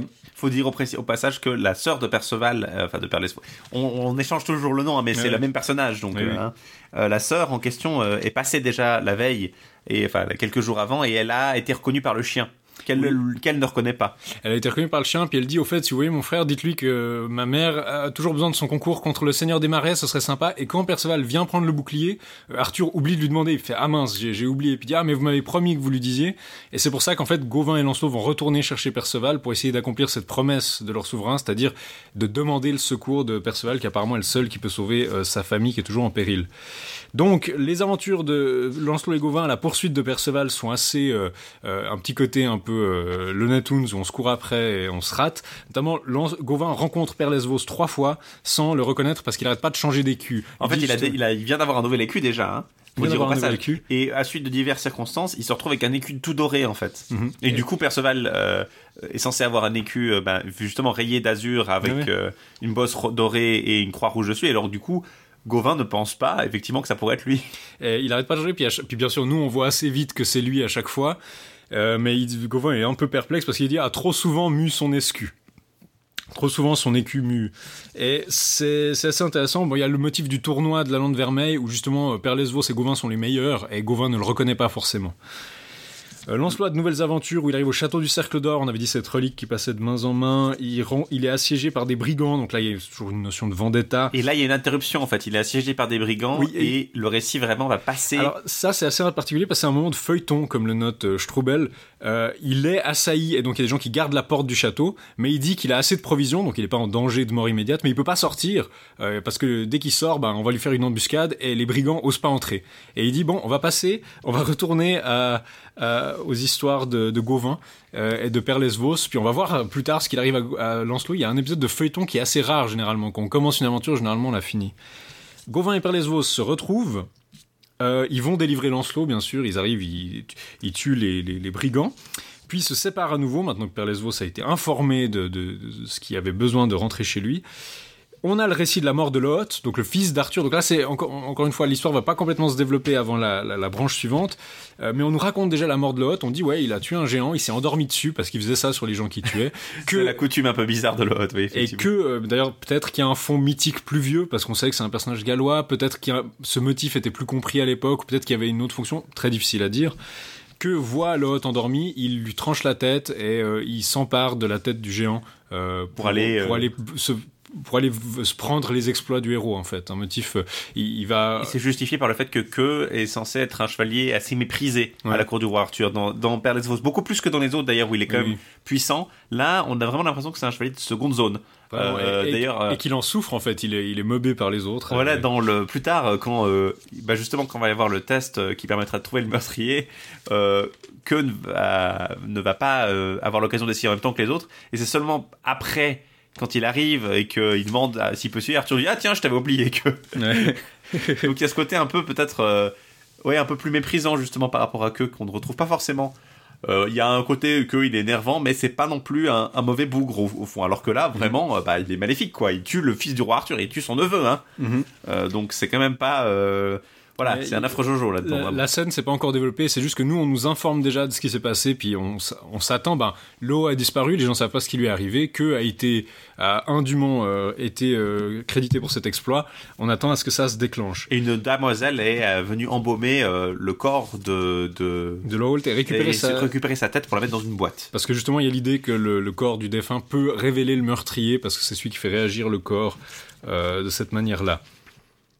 Faut dire qu'on est à peu près à ce moment-là, euh, on arrive gentiment à peu près à la moitié du texte en termes de folio. Bon, on, on- ouais, c'est ça, mais on, on, a, on va pouvoir beaucoup résumer parce qu'en fait, la, la fin bégaye un peu. On va avoir beaucoup de, De redites. de, redites qui se produisent. Euh, après la, l'épisode de la mort de l'eau, on a les retrouvailles entre Perceval et sa sœur. enfin, oui, il voit sœur, une demoiselle dont il sait pas immédiatement que c'est sa sœur, mais qui fait un monologue de désespoir euh, sur le fait qu'elle est, euh, que son chapeau, qu'elle ne pourra pas échapper à l'exil quand son château sera pris après l'échéance du délai à cause du roi du château mortel ou du seigneur des marais. Euh, Perceval ne veut pas encore s'annoncer face à sa sœur. Il euh, il promet son aide, il lui promet son aide. Euh, la sœur de Perezos doit d'abord aller chercher un drap dans un cercueil dans le cimetière périlleux où il y a apparemment des espèces d'apparitions démoniaques. C'est assez vivace en fait. Euh, Il semblerait assez clair que le drap en question, c'est le Saint-Suaire, en fait. Ouais, il se sépare de sa sœur parce qu'elle va s'exposer à ses dangers. Elle y va toute seule. Euh, il, elle- il- il sait qu'il doit pas l'accompagner. Et elle voit en fait que jamais. En fait, elle dit voilà, il n'y avait pas eu un seul chevalier mort dans la forêt qui était vaste et étendue, dont la dépouille nue était transportée en ce lieu. Mais jamais le chevalier n'avait pu être enterré sans avoir reçu le baptême et sans s'être repenti de ses péchés à l'heure de la mort. Donc il y a l'idée que c'est un cimetière de revenants pour ceux qui n'ont pas, pas été baptisés. Ben, vous avez des âmes euh, qui chaque nuit font font des ravages. Euh, genre justement, quand elle, fait le tour du cimetière, elle voit des chevaliers complètement noirs portant des lances brûlantes et enflammées qui se lancent les uns sur les autres. Un tel vacarme qu'on avait l'impression que la forêt était en train de s'écrouler. Plusieurs tenaient des épées rouges comme si elles étaient de feu, donc une vision infernale des, guerriers en flammes qui se massacrent la nuit pendant qu'elle elle essaye justement d'aller récupérer ce drap. Et il y avait une statue de Notre-Dame dedans qui lui donne un peu de feu, etc. Elle réussit, euh, elle arrive et le drap est en lévitation. Donc quand elle arrive, le drap, whoop, s'envole, elle peut pas l'atteindre, elle se met à implorer Dieu, ah mon Dieu, n'ai-je pas eu, ne suis-je pas digne, n'ai-je pas, euh, je n'ai jamais fait de mal à personne, etc. Et le drap redescend pour qu'elle puisse en prendre un bout, donc le bout du Saint-Suaire qui pourra lui apporter le, le pouvoir après sa très longue prière qui prend plusieurs pages. hein. Elle emporte le morceau que Dieu a bien voulu lui donner, mais quand elle sort, il y a une voix qui se fait entendre autour de minuit au-dessus de la chapelle et qui disait Vous, les âmes dont les corps reposent dans ce cimetière, quel grand préjudice vous venez de subir récemment, et vous aussi toutes les autres, car le bon roi pécheur est mort, lui qui faisait dire une messe pour vous chaque jour dans sa très sainte chapelle. Désormais, le roi du château mortel s'en est emparé euh, de son château, le Graal n'y a plus fait d'apparition, et toutes les autres reliques ne sont plus visibles. On ignore d'ailleurs de ce que sont devenus les prêtres gardiens de la chapelle, ainsi que les douze chevaliers de grand âge et les demoiselles qui trouvaient. Donc, c'est assez frappant comme moment parce que toute l'histoire monte la tension. Perceval a échoué à poser la question du Graal, Lancelot échoue, Gauvin échoue, et on s'attend à ce que Perceval répare son erreur à un moment. Bah non, le roi pêcheur est mort, et euh, du coup la réparation va pas prendre la forme qu'on attendait. Il va pas pouvoir poser la question et il va plus. Et je pense que ça rentre aussi dans ce système un peu euh, de euh, normalisation quelque part du roi pêcheur. Euh, comme on en Ouais. avait déjà parlé, il est plus présenté comme une, une créature mystique un peu euh, qui apparaît et disparaît. Il est vraiment un souverain fait de chair et de sang. Il a vraiment une existence euh, politique qu'il Mm. n'a pas nécessairement dans le conte du Graal. Et il a vraiment un rôle à jouer dans la, la géopolitique, la- dans la géopolitique du royaume, clairement. Euh, donc là, c'est assez intéressant de voir que bah, justement, la conséquence logique de ça, c'est qu'il peut être trahi par son frère et que son château peut être pris. Et donc euh, là, c'est donc c'est c'est un très saint homme, mais c'est un homme qui est, qui est- qui est très bien de chair et de sang. Bah là, son château est tombé. Euh, c'est quand même ça, ça augmente encore la tension parce qu'on se demande mais comment est-ce qu'on va faire? Le grand méchant a gagné et on n'a même pas géré le premier grand méchant qui est le Seigneur des Marais. Donc Perceval arrive chez lui, il ouvre une tombe qui était, il était destiné à être le seul à pouvoir l'ouvrir. C'est comme ça qu'on allait le reconnaître. Euh, sa sœur apprend du coup que c'est lui, sa mère apprend que c'est lui, donc c'est les retrouvailles avec sa famille. Dans la tombe, il y a euh, il y a un corps en fait. Euh, il s'agit d'un des, euh, il est pas nommé, je crois, mais un des types qui a décroché la dépouille de Jésus de, la croix, parce que dans sa tombe, il y a d'ailleurs la, tenaille qui a servi à enlever les clous et les clous. Et donc la tombe se décèle pour le montrer. Il y a une lettre qui explique qui il est euh, pour qu'on soit pas confus. Et puis après, la tombe apparemment se referme, aussi hermétiquement qu'avant. Une fois qu'il est chez lui, ben Perceval peut défendre sa terre, comme c'était demandé. Il se bat, il prend quelques chevaliers, il va se battre contre le Seigneur des Marais. Il arrive, je vous passe les détails, il arrive à le faire prisonnier. Le Seigneur des Marais, face à la mère de Perceval, implore euh, sa, pitié et dit voilà, je vous rendrai tous les châteaux que je vous ai pris, tout va bien. Et Perceval dit euh, et qu'il la dédommagera pour la honte que vous lui avez infligée et pour les chevaliers que vous avez tués sans jamais éprouver la moindre pitié? Je le jure, si jamais elle avait pitié de vous et vous en faisait grâce, plus une seule fois je ne viendrai à son aide en cas de danger. Donc Perceval est impitoyable. Il dit que si sa mère lui pardonnait euh, ou le- l'exemptait, il ne l'aiderait plus jamais, mais j'aurais pour vous la même pitié et la même compassion dont vous avez fait preuve à son égard et à l'égard de ma sœur. Dieu commanda dans l'Ancien Testament aussi bien que dans le Nouveau de punir les traîtres et les criminels, et c'est ce que je vais faire. Il y a bien une emphase que ce qu'il fait là va être brutal, mais c'est quelque chose qui est euh, pas un de ces châtiments de l'Ancien Testament que Jésus est venu pour en, pour éliminer. Mhm. Il y a peut-être cette notion que euh, on est dans cette notion finalement de nouvelle chevalerie justifiée, de violence justifiée pour la chevalerie, qui posait problème. Et on en a un peu parlé euh, à l'époque hein, quand on parlait euh, des, des prémices de cette chevalerie euh, en- entre guillemets moderne pour l'époque, qui va permettre de justifier justement un rôle guerrier dans le respect de la religion. Là, on est clairement dans une justification du même style. On a le fait est que même Jésus l'autorise et ce qui va être va faire pourtant Perceval est extrêmement brutal. C'est probablement la mise à mort. on, on avait trouvé déjà la, la mort de la femme de Marin jaloux assez brutale, mais là euh, on Bah, la arrive à un nouveau la- niveau. Quoi. La mort de la femme, c'est que c'est inhabituel de tuer quelqu'un qui fait pas partie d'un combat, tandis que là, bah, c'est un, un roi ennemi à la mêlée à gants, euh, un, un roi traître, c'est assez normal de le tuer. Mais là, mais le châtiment va être assez terrible. Alors, il prend 11 des chevaliers du, du roi de- du Seigneur des Marais, il leur tranche la tête, il verse leur sang dans une cuve, et ensuite il pend le Seigneur des Marais par les pieds sans son armure, et il le noie, la tête en bas, dans le sang de ses chevaliers. Donc c'est assez. Euh, soit asphyxié après, il verse le sang dans une rivière, et elle devient entièrement rouge. Enfin, c'est très... Je veux dire, c'est gore, c'est extrêmement gore, c'est inutilement gore, mais ça fait partie euh, du style de ce roman. Ce qui est la fin de la huitième branche, avec Perceval qui a vengé sa mère. Euh, la neuvième commence avec l'énigme de la bête glatissante. Donc il y a une bête blanche qui est entre, euh, c'était quoi, entre le lièvre et le, entre la taille d'un lièvre, la taille d'un chien, qui a des chiots qui jappent dans son ventre. Elle est blanche et les chiots sortent de son, elle va au pied d'une croix se mettre. Les chiots sortent de son ventre en la déchirant. Et ils se mettent à la dévorer, puis les chiens s'enfuient euh, du bois. Perceval est un peu choqué par ça, il comprend pas trop ce qui se passe, alors que la bête s'était soumise aux chiens. En fait, c'est une allégorie, puis ça représente Jésus, mais voilà. Une fois, Beaucoup de choses peuvent être dites de ce, ce roman qui se termine comme ça.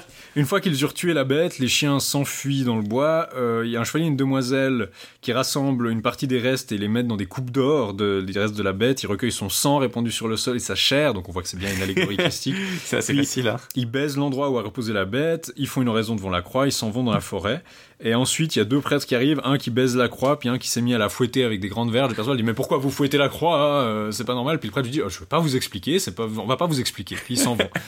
Et bon, Perceval se fera expliquer ça plus tard. Il y aura de nouveau une section de sénéfiance comme euh, Gauvin l'avait eu avant, Mhm. effectivement. Quelqu'un lui, lui explique.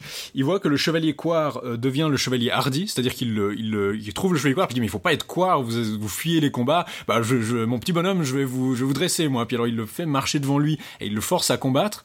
Et il se retrouve dans un combat où il se fait taper dessus et il riposte pas parce qu'il a trop peur, mais au bout d'un moment il pète un plomb et puis il bat l'autre et il devient le chevalier hardi. Euh, Perlesvos arrive à la cour. Euh, une demoiselle à la litière vient, je crois, annoncer une autre aventure. Celle du château tournoyant. C'est du château tournoyant. Bon, on va passer en fait, c'est un château qui tournoie, mais il frappe. Enfin, oui, c'est parce qu'en en fait, il y a des gens qui avaient annoncé régulièrement à Arthur que certains de ses chevaliers, on l'a pas mentionné, mais certains de ses chevaliers se faisaient brûler. Donc, t'as des gens qui apportaient des cadavres de chevaliers à moitié brûlés. Ils disaient c'est le chevalier au dragon. Il a un dragon sur son bouclier qui crache du feu à volonté. Une tête de dragon un peu. euh. Une tête de dragon. Donc, est-ce qu'elle est peinte sur son bouclier ou bien est-ce qu'elle est sculptée Pas que elle semble être assez sculptée parce qu'on verra après, euh, on peut le résumer, un Père Lesvos va tuer le chevalier du dragon Ouais. après un combat assez compliqué et au moment où il perd, en fait, la tête du dragon va manger le chevalier et va le calciner en fait. Va le brûler, le ouais. calciner et le manger. Ouais. Donc euh, on pourrait penser qu'elle sort du, du bouclier. Euh, ensuite, euh, Père Lesvos arrive au château du taureau de cuivre, qui est en fait une idole. Euh, une idole très ancien testament, donc il y a un démon dedans qui répond à des questions. Quand a vraiment cette euh, une espèce de, de balle, enfin un, veau d'or, un taureau de cuivre qui répond à des questions et qui possède les gens. Et il y a deux automates à l'entrée du château, je crois, qui massacrent les gens qui passent. Donc on peut pas, ils ont des masses et des espèces de statues en cuivre qui frappent les gens qui passent. Père Lesvos prend son épée, commence à tailler la foule où il y a 1500 personnes et il leur fait allez hop hop hop, on marche, on marche et il les fait passer à travers entre ces deux statues. Et il y en a sur les 1500, il y en a que 13 qui ont rescap parce qu'ils sont euh, convertis à la vraie foi. Ils ont la vraie foi, que tous les autres sont massacrés. Euh, c'est un des premiers massacres là. Dans la branche 9, on commence vraiment à avoir cette volonté d'évangélisation. On dit ok, c'est des païens et il faut euh, il faut les massacrer. Et ça- il va arriver finalement Père Lesvos chez son oncle, le, donc le Pélès, hein, euh, qui va lui expliquer donc la sénéfiance de ses aventures, de la bête glatissante surtout. Mhm. Et c'est là euh, qu'il nous explique alors pourquoi les prêtres, le prêtre fouettait la croix, Parce que le- c'était c'était sympa. Enfin la croix c'est bien, mais c'est aussi pas bien parce que ça a tué Jésus. Putain ah, bon ok alors. Voilà, et euh, il va donc amener euh, Père Lesvos à reconquérir le château du Graal. Et c'est en fait un peu là que se termine le récit de Père Lesvos en, en- en lui-même, d'une certaine façon. Il va y avoir un, passa- un passage encore de, de conquête, mais, Mais oui, c'est finalement la fin de la première partie. C'est la fin de la quête du Graal. C'est la fin de la quête du Graal, puisque le C'est ça qui répare. Lesvos, ouais. avec l'aide de lions magiques et d'une d'une foule d'ermites qui, qui mènent un combat, il y a plusieurs enceintes qui, qui mènent au château. Qui ont été ajoutées, hein, qui ont été- ajoutées pour défendre le château du Graal et il les passe les unes après les autres. Et il y a une espèce de lion avec lequel il a une aventure télépathique. Je sais que ce roman est bizarre, mais il voit le lion et il y a le narrateur qui nous dit Perceval se rendait compte que le lion pensait que les guerriers étaient si. Il a une espèce de, d'aventure télépathique où il parle avec ce lion blanc qui l'aide à combattre les, les périls qu'il y a jusqu'au roi Parce du qu'il y a un lion mortel. rouge aussi qui aide Ouais. les. C'est très compliqué. Et puis il mène une armée d'ermites avec lui en fait. Il Et- n'a pas d'armée, il a juste des ermites qui viennent. Et puis à chaque fois qu'il passe un pont, il y a neuf ponts en fait. Ouais. Et chaque fois qu'il arrive plus loin, euh, les, les autres en fait fuient face à lui parce qu'il il fait. Parce qu'il est tellement incroyable avec ses ermites et ses lions. Bah, c'est c'est la volonté divine. Je veux dire, on n'a pas dit, mais le chevalier dragon, les flammes n'arrivaient pas à toucher Perceval parce qu'il avait un bouclier qui était saint et qui était le bouclier de, de Joseph. Oui, et c'est pour ça qu'il arrivait à dévier. Littéralement, il y a un champ de force qui protège son bouclier des flammes.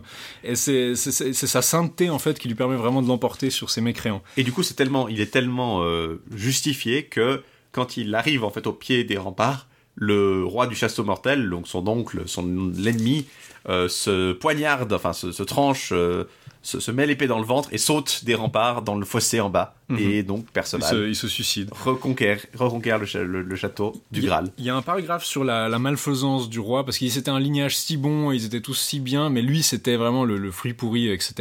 Euh, il dit, ah, c'est comme Cain et Abel, euh, il y a un gentil, et puis parfois il y a des méchants qui sont dans lignées des gentils. Il fait un petit commentaire là-dessus. Pour en fait un peu dédouaner un peu Perceval euh, et Père Lesvos euh, et toute leur, la, sa famille noble des exactions finalement de leur oncle. Donc le Saint Graal et les autres reliques réapparaissent au château, donc il y a le Saint Graal, mais aussi un morceau de la vraie croix, l'épée qui a été apportée par Gauvin, etc. Euh, puis aussi, on l'a pas dit, mais le, le- le- le cercle d'or et le taureau de cuivre, en fait, euh, la dame au cercle d'or promettait, euh, si, Gau- si Perceval réussissait à vaincre le chevalier dragon, elle se convertissait et tout son peuple avec elle. Donc il y avait aussi cette volonté de, conversion. Ce qui nous amène à la deuxième scène de la cour plénière où il y a tout le monde qui est à la cour du roi Arthur et qui relance le récit cette fois-ci de la mort de Lot. Euh, Il y a deux soleils qui apparaissent à la cour parce que, euh, bah, en fait, le, le- c'est c'est un signe que Dieu est content que le château du Graal ait été reconquis. On voit deux soleils. Euh, encore un parallèle avec Tatooine et Star Wars qui Ouais, prouve que Luke est en réalité euh, Perceval. Euh, que est dénoncé comme meurtrier du fils d'Arthur. C'est un peu ironique parce qu'en fait la boîte arrive et elle dit ah ce- il y a la tête d'un chevalier qui a été tué dans cette boîte et seule la personne qui l'a tué pourra ouvrir la boîte. Et il y a tout le monde qui dit ah euh, je sais pas si on va réussir, il faut qu'on essaye. Et là il y a Parce que, que l'idée, c'est que les chevaliers doivent admettre. Déjà, si ça se trouve, ils ont tué quelqu'un qui méritait d'être tué. Ouais. Et puis, même s'ils l'ont pas fait, bah, ils doivent finalement admettre leur truc parce que c'est quand même. euh, enfin, voilà, c'est ils sont pas non plus euh, là pour être complètement. Euh, Et euh, quand Arthur essaye d'ouvrir le coffret, il le coffret se met à ruisseler comme s'il avait été mouillé. Il demande à Gauvin de se prêter à l'épreuve, à Lancelot, etc. Mais personne n'y arrive. Que est pas dans la salle, il était occupé à faire le repas. Et du coup, il arrive un peu ironiquement dans la salle et il dit Ah, vous êtes tous en train d'essayer la boîte, vous auriez dû penser à moi car je suis un bon chevalier. Et, puis- là, y y il y a Arthur qui dit, je pense, une des phrases les plus importantes du, du roman. Que seriez-vous si heureux de pouvoir ouvrir le coffret, d'avoir tué le chevalier dont il renferme la tête? Je vous le jure, moi qui suis roi, je n'aurais pas voulu avoir ouvrir le coffre, car il n'est si pauvre chevalier qu'il n'ait au moins un parent ou un ami, et l'on peut dire, on ne peut pas dire qu'il soit aimé de tous celui qui est haï d'une seule personne. Il y a une idée qui est, ok, on a vu des milliers de pages de massacre, mais on voit bien que quand vous tuez quelqu'un, il y a sa famille qui en souffre, il y a des gens qui en souffrent. Il y a quand même cette idée, ouais, euh, que euh, il, dit ah moi je suis un bon chevalier, j'ai tué plein de gens dans ma vie. Puis Arthur lui dit ouais, c'est quand même un peu insensible parce que ils avaient une famille et des gens qui tenaient à eux et il faut se demander si ce meurtre était légitime et que est tellement dans cette bravade en fait parce qu'il a l'air d'avoir cette espèce de complexe d'infériorité que lui il le voit pas et il révèle presque par avance sa culpabilité avant d'essayer quoi. Et et il dit euh, Sur ma tête, Seigneur, je souhaiterais que les têtes de tous les chevaliers que j'ai tués, sauf d'un seul, fussent dans cette salle. Bon, sauf d'un seul, c'est bien sûr le Holt, parce que c'était le meurtre le plus indigne. Et ainsi, vous serez obligé de croire ce qui vous empêche d'ajouter foi à des jaloux qui pensent valoir mieux que moi. Parce que l'idée, ce serait que euh, s'il a pu tuer quelqu'un, s'il a pu le faire au service de son roi, c'est aussi euh, parce qu'il est un, finalement, selon lui, un bon chevalier, Mhm. qui mérite non seulement ça, mais qui mérite aussi pour son courage, le fait d'avoir accepté d'ouvrir le, le, le coffre. Euh, c'est pas seulement, euh, il est pas seulement censé être ce sénéchal un peu, euh, disons, coincé un peu en dehors du, du monde chevaleresque. C'est vraiment ça qui est aussi suggéré par le fait qu'il ait été trop occupé par les préparatifs du banquet pour venir tenter sa chance. Et donc, bah. Malgré, le truc, c'est que là, en temps normal, le reste nous dit, quand il ouvre et qu'on voit que c'est l'autre dedans, euh, déjà la, la reine tombe dans pamoison. Et euh, en tenant la tête décapitée de son fils, hein, c'est très très euh, charmant aussi comme moment. Et le récit nous dit bien que Que aurait été saisi et tué sur le champ si euh, la demoiselle qui avait fait ouvrir la boîte n'avait pas auparavant promis à Arthur d'accepter une trêve contre le meurtrier de la personne qui avait ouvert le coffre pendant 40 jours, le temps d'aller faire un pèlerinage au, Au château du au château du Graal. Et du coup, que peut s'esquiver apparemment, alors que bon, on imagine bien que ça aurait été un peu difficile dans une cour plénière euh, après avoir tué le fils euh, du roi, euh, qui est reconnu parce qu'il a une cicatrice. euh, Oui, parce qu'il l'avait pas vu depuis longtemps, il semblerait. hein. Ils le reconnaissent Ah. parce qu'il a une cicatrice au visage qu'il s'était fait enfant. Arthur dit même que quand il a entendu que le chevalier au cercle d'or avait tué le chevalier au dragon, il pensait que c'était son fils. Parce qu'il dit, ah, c'est le genre de truc euh, qu'il Ouais. aurait fait, en fait, c'était Père Lesvos, mais comme ils n'avaient pas de nouvelles de lui, ils pensaient que c'était peut-être lui. Euh, donc, euh, Gauvin et Lancelot disent au roi de partir en pèlerinage au château du Graal. Euh, ils rencontrent la demoiselle.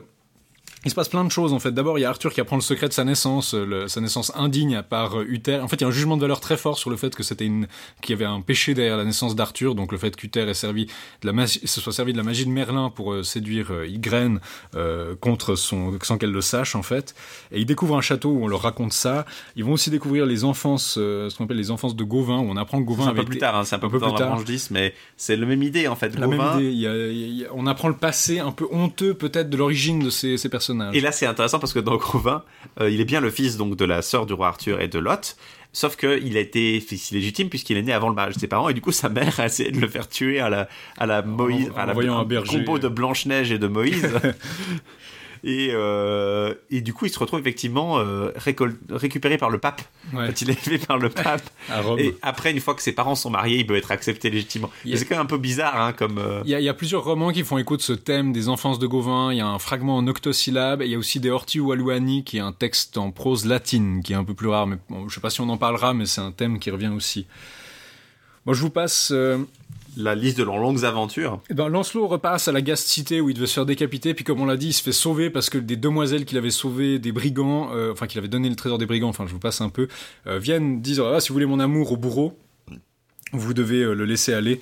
Et aussi le bourreau a une faux, alors que l'avant il avait une, hache, mais apparemment c'est peut-être une image plus marquante d'avoir un faucheur. Même c'est pas encore, on n'a pas encore l'image du faucheur de la mort si répandue que nous, mais peut-être que une faux parle un peu plus. Il faut dire aussi que là, pendant qu'il est absent, euh, Arthur et Gauvin se retrouvent dans une aventure avec les dames de la tente. Ils doivent participer à un tournoi. Mhm. Sauf que euh, le deuxième jour du tournoi, Gauvin euh, a des, euh, s'en sort très très mal. Euh, on- elle lui demande de s'en sortir Elle- mal. parce qu'elle lui en demandait. Et du coup, il sort- il- il- c'est le motif typique de la dame qui demanda pour de jouer, de jouer aux noses. Voilà. Et le lendemain, un peu par honte, il refuse de participer, mais il participe anonymement, mais là, il va très bien. Ouais. Et du coup, euh, les demoiselles d'attente, en fait, utilisent ça un peu pour faire, euh, semble-t-il, pour di- dire du mal, alors que c'est elles qui ont demandé. euh, Ouais. Et c'est ce qui se dit sur Gauvin, en fait, qu'il est un très mauvais chevalier, alors qu'Arthur, lui, est très bon. Ce qui va, ce qui va déclencher un peu le- des problèmes parce que Mélio cherche Gauvin et puis on lui dit ah ouais mais Gauvin est devenu une grosse poule mouillée qui arrive plus à combattre et puis ah c'est dommage j'ai besoin de son aide. Mais après le tournoi, euh, Arthur réussit, euh, Arthur réussit à, à remporter le, le tournoi et gagne une couronne d'or et on lui fait ah au fait euh, cette couronne c'est la couronne de la reine Guenièvre qui est morte euh, pendant que vous étiez, ils ont été au château du Graal aussi ils ont pu voir les reliques et tout mais de la reine Guenièvre qui est morte, Lancelot est dévasté et au fait Briand des îles est en train de dévaster votre royaume euh, et peut-être qu'il faudrait s'en occuper. Enfin, ils, Ils ont, savent pas, ils ont pas encore atteint le Graal, hein. ils, ils ont même pas encore atteint le Graal, là. Ah, ils ont pas encore. Ah bah oui. Non, parce que entre temps que c'est allié avec effectivement euh, Briand des Îles, la reine est morte de chagrin à cause de la mort de l'autre. Oui. Et puis donc Lancelot renonce à aller au château du Graal et puis c'est Gauvin et Arthur qui poursuivent tout seuls. Peut-être aussi un peu bien pratique parce que si Go, Ar- Lancelot était resté avec eux, est-ce qu'ils auraient Bah, pu ils voir auraient le Graal? le. Mais justement, donc Lancelot est triste et il part. euh, donc là, on arrive à la branche 10. Branche 10, c'est là que Arthur et Gauvin voient le cortège du Graal avec Perceval. On parle justement de ses calices et de ses cloches, donc on s'inspire du Graal pour créer les calices en Grande-Bretagne. Et puis il entend des cloches et il se dit ah c'est un joli son, donc euh, il demande à ce que des cloches soient fondues. Et il y a une mauvaise nouvelle euh, qui va pas payer avant un moment, donc ça c'est de nouveau un de ces déclencheurs qui monte l'attention. Aristor, euh, un grand méchant, a kidnappé euh, la sœur de Perceval. Dandrane, donc. C'est Dandrane là-dedans. hein. qui s'appelle Dandrane et il va l'épouser et euh, il lui coupera la tête au bout d'un an parce qu'il fait toujours ça avec ses femmes. Donc c'est basiquement on essaie de relancer Perceval dans l'aventure mais on va pas faire ça avant la branche suivante en fait. Tout le reste de la branche c'est les aventures de- du roi et de Gauvin où ils arrivent justement à une maison où on apprend les enfances de Gauvin où il a été élevé auprès du pape. Donc c'est vraiment l'écho hein, de cette renaissance d'Arthur en fait. C'est les deux. En fait, il y a cette espèce d'idée. Bon, on retourne aux origines. On ils voient leurs origines et puis ils en ont un peu honte les deux. Mais euh, Arthur Gauvin, bah, vous n'avez pas euh, à avoir honte de vos origines parce que vous êtes un bon chevalier, etc. Vous êtes né et c'est l'essentiel. Voilà, retour de Lance- euh, Lancelot à quelques nouvelles aventures au château des Griffons, c'est-à-dire qu'il y a une épreuve pour épouser la, la dame, euh, la, la fille du Seigneur, et il l'a réussi en arrachant un pieu, mais sauf qu'il s'avère que ah mais c'est votre ennemi mortel, et puis il dit ah bah, dans ce cas vous pouvez pas marier ma fille, mais la fille est amoureuse de lui, elle aide donc à s'échapper par une espèce de passage secret où il y a des griffons, donc des espèces de serpents euh, maléfiques. Ça, ça m'évoque un peu la, fin de la, du Lancelot Graal en fait. Euh, Ouais. les, les moments où Mhm. il est chez Hélène, Oui, bah, il, doit, il doit partir bah, pour aller au tournoi. euh, Donc là, encore une fois, c'est un amour un peu euh, pas, pas réciproque de la part de Lancelot, parce que même quand Guenièvre est morte, bah, il lui reste euh, fidèle. Euh, la cour est de plus en plus menacée par Briand, par Madaglan, qui est un autre type qui est en train de ravager l'Écosse, apparemment, qui vient de loin, on sait pas trop d'où, du royaume d'Oriande, euh, et qui donc le royaume est ravagé de partout. Euh, Lancelot et Mélian arrivent au Gast Manoir. Bon, je, je- je vous passe un peu. Non, il rencontre, euh, il rencontre un, un nouveau méchant qui s'appelle Mélian du Gas Manoir. Hein. C'est pas le même que Mélio qu'on a vu oui, avant. c'est hein, Non, le- c'est pas le même. Il y a beaucoup de noms qui se ressemblent beaucoup. Euh, Mélio est donc le fils de Marangelo, hein, pour rappel, celui qui Mhm. avait le lion Oui, qui oui. s'est fait tuer par Clamados. Et il y a ce Mélian qui est un allié de Briand des Îles en fait. Oui. Et bon, ensuite, Arthur et Gauvin sont assiégés par euh, Anurel, le, bâtard, et ils sont délivrés par Mélio, qui va avoir une blessure, qui il, aura besoin. Enfin, Anurel le bâtard va mourir de la main de Mélio, mais Mélio aura été blessé par ses armes, et donc il aura besoin de ses armes et de son linceul pour se guérir. C'est une thématique qui a eu beaucoup en fait. Vous avez besoin du sang de quelqu'un, c'est ce qu'on avait vu dans la toute première branche avec Arthur. Vous avez besoin du sang de votre ennemi pour guérir de la blessure qu'il vous a infligée. Hum, donc Lancelot euh, devient un chef de guerre de- d'Arthur, il se bat contre Briand des îles, ils arrivent à le faire capturer et Arthur se dit bon j'ai déjà eu un ch- sénéchal traître alors autant... euh, En avoir deux. il dit Briand maintenant vous êtes mon sénéchal puisque je vous ai rallié à moi et puis vous allez certainement pas me trahir.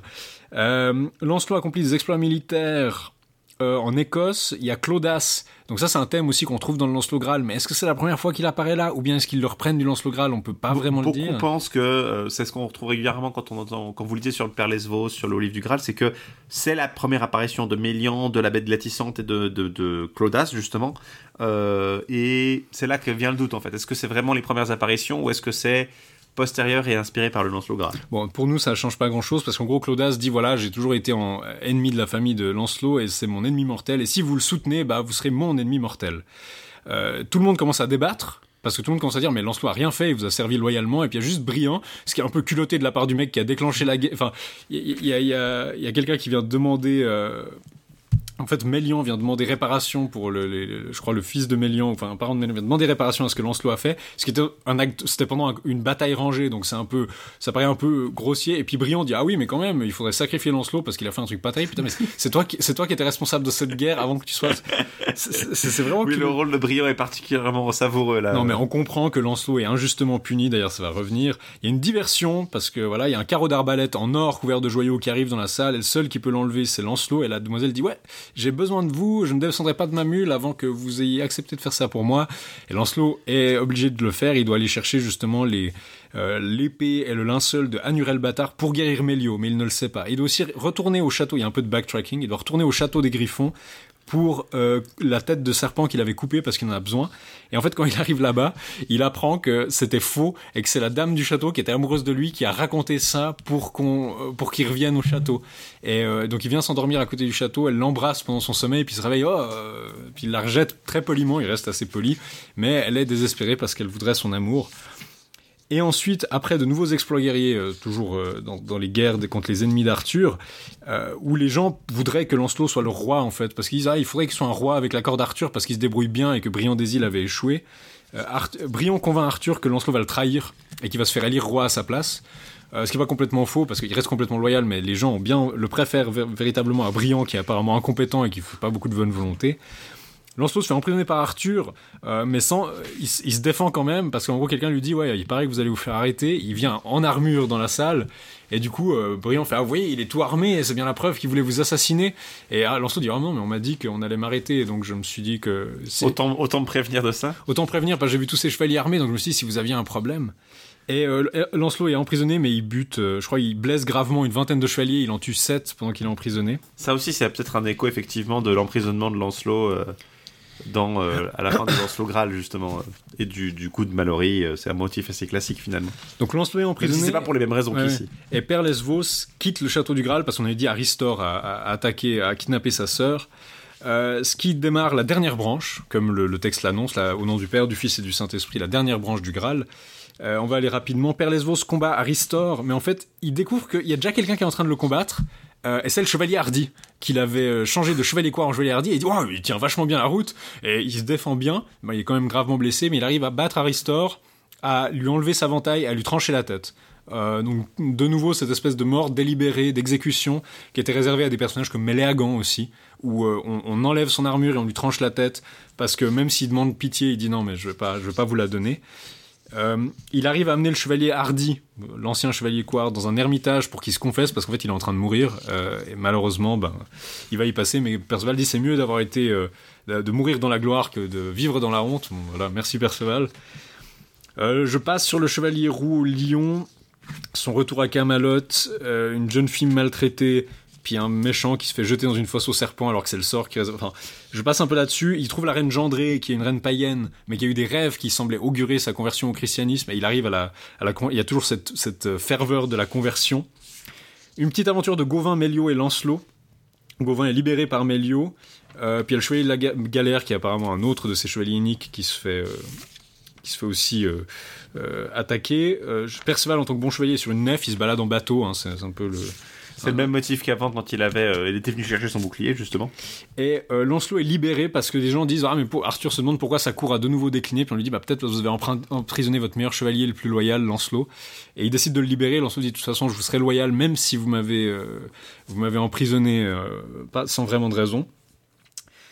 Ce qui amène aux aventures finales de Père Lesvos Parce qu'il faut préciser que le, le déclin du royaume et le, la menace posée par Claudas ne vont pas être résolus. hein. Comme on l'a dit avant, Non, ce non. sera vraiment la fin euh, du récit va se concentrer de nouveau sur Perlesvos, qui est assez inattendu parce qu'on se dirait que le récit de Perlesvos euh, aurait dû être terminé et ce qui pourrait penser qu'effectivement il y a une espèce de petit côté inachevé là-dedans, euh, comme dans. Ouais. Ou peut-être ça l'intéresse pas, c'est-à-dire euh, voilà, c'est la chevalerie terrestre et les gens qui s'empêtrent dans des batailles. euh, je veux dire, Guenièvre est morte, Arthur est mort. Peut-être que c'est une autre idée du déclin. C'est pas le déclin, tout le monde est mort, mais c'est le déclin. Ben, les reliques ont été remisées dans un monde qui est hors de portée d'Arthur. Arthur et Lancelot sont plus assez sains pour euh, pour la pour être au devant de l'histoire. Et finalement, c'est ça. En fait, Perceval, on va le, euh, il arrive sur une île où il y a les tombeaux de ses douze, euh, enfin de sa, de la- de sa fratrie paternelle, les douze, Ses oncles. ses oncles et son père. Et il, a, il y a des ermites qui sont dessus et qui donnent des messes. Puis ah, il leur révèle son identité. Ils lui disent bon, vous devez échanger votre bouclier avec celui-ci. et vous devez nous promettre de revenir, euh, parce que vous devez revenir quand vous verrez la nef à la croix vermeille. Et c'est ce qui se passe à la fin, en fait, après avoir été... euh, D'abord, il trouve un château en flammes qui est en fait là où José a tué sa mère et il dit le château sera en flammes jusqu'à la fin des temps et c'est de là que partira le feu qui détruira le monde. Donc on a cette idée de, château, euh, c'est ce feu va jamais s'éteindre et c'est là celui-là qui détruira le monde. Et il retrouve le couple mal marié qui avait été marié de force par Lancelot et Gauvin les avait déjà vus, on l'a pas mentionné, mais Gauvin était passé chez eux et il voyait qu'il maltraitait, il traitait très mal sa femme, il la faisait manger à la table des écuyers. Euh, donc il la, et puis il disait ah je la traiterai comme ça toute ma vie parce que je n'ai rien à foutre. Puis Lancelot dit, je crois que Lancelot même le voit et il dit oh vous savez euh, elle est à vous, vous faites ce que vous voulez maintenant. Merci Lancelot. Et Perceval réussit à les réconcilier parce qu'en gros il arrive à obtenir une coupe qui permet de, il la donne et puis ça après elle est bien traitée par son mari. Bon. Ensuite, il tue euh, le noir ermite, qui était un peu une représentation du, du mal. Euh, C'est-à-dire qu'il arrive chez lui, il le bat plus ou moins, puis ses chevaliers se retournent contre lui et le jettent dans une fosse, et euh, dans une abîme où il y a des cris, donc l'enfer. Retour au château du Graal. Et finalement, il voit arriver, après cette, cette- Il vit dans la sainteté avec sa, je crois, sa sœur et sa mère, donc tout le monde est pur, et, parce qu'il a sauvé sa sœur, logiquement.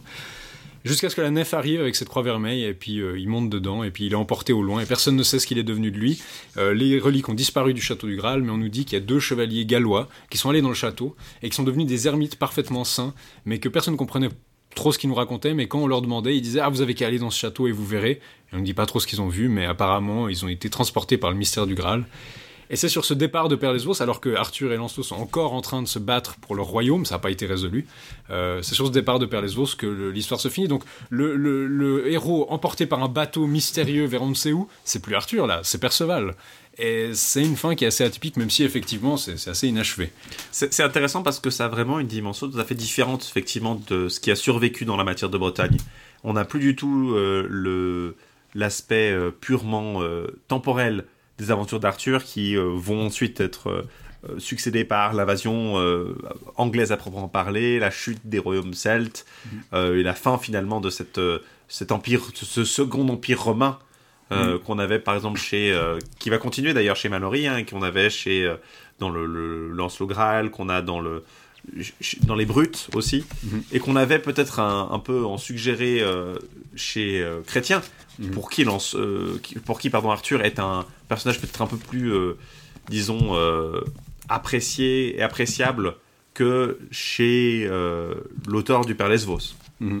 Bon, on a, je pense qu'on a des parallèles aussi, c'est-à-dire qu'on a aussi d'une certaine manière la quête du Graal, et puis une fois qu'elle s'est finie, ben, on a des guerres qui menacent, qui mettent le royaume en péril. Euh, c'est pas exactement la même chose, mais on a un peu le même changement de structure où une fois que la quête du Graal est achevée, enfin là par la conquête du château du Graal, et pas par la réponse à la question ou quoi, ben du coup Arthur euh, revient au premier plan, puis on a des guerres contre Arthur, même si on, on voit pas son déclin final. Le déclin était finalement spirituel et moral. C'est plus un déclin spirituel qu'un déclin politique, je pense. Après, c'est vrai que ça a aussi une dimension qui est peut-être plus cohérente avec celle de Chrétien, qui ne s'intéresse pas trop justement d'habitude à ces, ces raisons, comme on l'a dit, hein, euh, euh, géopolitiques, et qui là, pour le coup, euh, n'aurait pas terminé une aventure avec de nouveau des guerres où le héros principal n'apparaîtrait pas. C'est pas comme euh, le Perceval de Robert de Boron qui se termine avec cette mort à Arthur, enfin le Perceval de Robert de Boron, disons, attribué à Robert de. Boron dont vous avez parlé l'année dernière Le boron adjacent. le Boron adjacent exactement, dans lequel là, pour le coup, une fois Perceval parti, ben, le récit se recentre sur Arthur et la chute de son royaume. Donc c'est une histoire qui est assez différente. Je pense que cet épisode, on voulait l'appeler Perlesvos euh, Perceval Strikes Again, parce que ça, je trouve, il y a déjà l'idée que Perceval revient, parce qu'il a été remisé pendant la première moitié du roman. Puis aussi, c'est vrai que ça me fait un peu penser justement à Batman Strikes Again, le- la violence un peu bête et proto-fasciste de Frank Miller. Il y a un peu de ça, il y a le fanatisme brutal et, et euh, le. L'antisémitisme, on n'en a Euh, pas beaucoup parlé, mais il y en a pas Alors, mal. on en a un peu, vous avez peut-être un peu remarqué, mais cette opposition entre la nouvelle loi et l'ancienne loi, où on massacre des païens et ou des juifs indifféremment, c'est quand même quelque chose qui revient. Il y a un évangélisme forcené où on va vraiment trucider ceux qui n'acceptent pas la nouvelle loi. Un focus sur les, sur les reliques, un focus sur la, sainteté, la chasteté. Et du coup, je pense qu'on peut comprendre pourquoi certains pensent que l'auteur est un peu névrosé, parce que bah, c'est vrai que quand on voit l'intersection de tous ces thèmes, on se dit, bon, euh, peut-être que c'est pas exactement le même ton que la plupart des. S'il faut comparer avec les continuations, par exemple, vous n'êtes pas dans le même univers. Les, mais- les- les continuations ont beaucoup, un côté beaucoup plus cartoonesque à côté, en fait. Mais c'est ça qui le rend très intéressant. Il a été édité, je crois, en 1528, euh, une édition imprimée, donc euh, il était quand même lu relativement tard. Il y a eu une traduction au gallois euh, qui a aussi existé. Donc c'est pas une, il aura jamais, il y a rien qui se compare au succès de la Vulgate euh, en termes de diffusion, mais ça, ça, a quand même été un livre assez lu. Il y a eu pas mal, il y a eu quelques interpolations justement des manuscrits de la Vulgate où on mettait un bout du Père Lesvos parce qu'on trouvait ça intéressant et puis qu'on voulait le faire concorder. Le motif de la décapitation est aussi un des plus proches du jeu de la décapitation qu'on retrouve dans le Sir Gauvin le Chevalier Vert plus tard. Mm -hmm ce qui laisse peut-être penser que euh, il a soit une source similaire, soit qu'il y a un motif ici. Euh, ouais, vous avez vu, retrouvé. On avait dit que le Perceval pouvait peut-être s'interpréter comme une histoire de vengeance, et c'est vrai que là, on a une vendetta puissance 10 000, et c'est vrai qu'on voit certaines dimensions du conte du Graal qui se sont peut-être développées, qui ont peut-être été plus développées que n'importe où ailleurs, en fait. C'est vrai que c'est un, un, un, un conte du Graal au carré. Il a pris tout ce qu'il y avait peut-être de, de, de, de, en germe dans le conte du Graal et il l'a développé puissance 1000.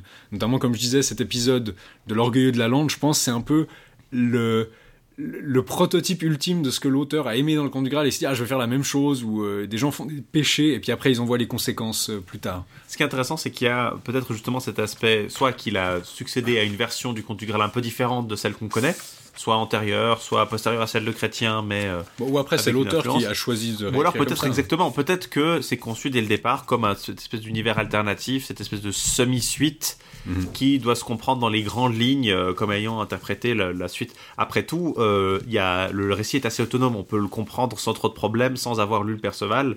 Euh, le conte du Graal. Je pense c'est intéressant quand même, mais c'est vrai. C'est intéressant, mais je suis pas sûr que. C'est pas forcément nécessaire. Il y a aucune référence directe. On sait juste qu'il y a eu cette rencontre avec le conte du Graal et on. En fait, explique... je pense que c'est un peu traître parce qu'ils font beaucoup de renvois à des épisodes passés et il y a des moments où ils font des renvois au conte du Graal. Et donc si vous l'avez pas lu et qu'ils y renvoient, vous vrai. allez vous demander ah mais j'ai pas vu ça. Je mais parfois que ça, le truc c'est qu'on on, serait prêt à penser que quelque chose auquel il renvoie s'est passé dans le conte du Graal alors que c'est pas le cas justement. En tout cas, je vous conseille de le lire si vous le voulez. Euh, si ça vous a donné envie, c'est peut-être pas forcément pour vous. Moi, c'est un des livres arthuriens que je préfère de tous ceux que j'ai lus. Je trouve qu'en termes d'unité, de taille, etc., c'est un bon équilibre. Et je trouve qu'il y a tellement de scènes marquantes et bizarres. Et puis il y a un peu d'allégorie que je trouve pesante, euh, comme dans la quête euh, du Saint Graal. Mais euh, je trouve qu'il y a tellement de choses qui sont pas expliquées ou qui sont juste des images tellement vivaces. Genre cette dame qui a fait une guillotine, qui a, qui a inventé une guillotine pour tuer les trois meilleurs chevaliers du monde. Je veux dire c'est tellement plein d'images mémorables que moi, c'est un, un, de mes livres préférés euh, de ce côté-là. Il faut dire aussi que c'est un livre qui est très bien écrit. Il euh, y a une prose qui est bien meilleure que celle de, de Robert de, Bo de, de, Robert de Boron, attribuée à Robert de Boron. Ouais. Euh, on n'est plus du tout dans la dimension du Merlin en prose qui peut être un peu lourdingue par moment. Bien sûr, c'est beaucoup plus innovant que le Perceval en prose. Et c'est beaucoup plus innovant que le Perceval en prose qui est vraiment. voilà, on est vraiment dans un un français qui est assez euh, assez beau. Après, euh, ça quand même, ça reste même si c'est de la prose, ça reste assez difficile à lire en ancien français. Donc bien sûr, euh, pensez plutôt aux éditions traduites. Mais ça se lit très facilement en tout cas. C'est long, c'est un petit bouquin massif hein, vu que c'est quand même assez dense, c'est de la prose, ça fait. Ouais, vous avez 1000 pages avec traduction, donc 500 pages 500 de pages texte. de texte. après, ça se lit assez vite. Euh, et c'est très divertissant. Donc, je... c'est vrai que c'est un de ceux que j'aurais le moins de peine à recommander. Typiquement, je recommanderais pas nécessairement à tout le monde de lire le Perceval en prose ou d'aller lire la post les continuations ou les continuations qui sont voilà euh, ce qu'elles sont.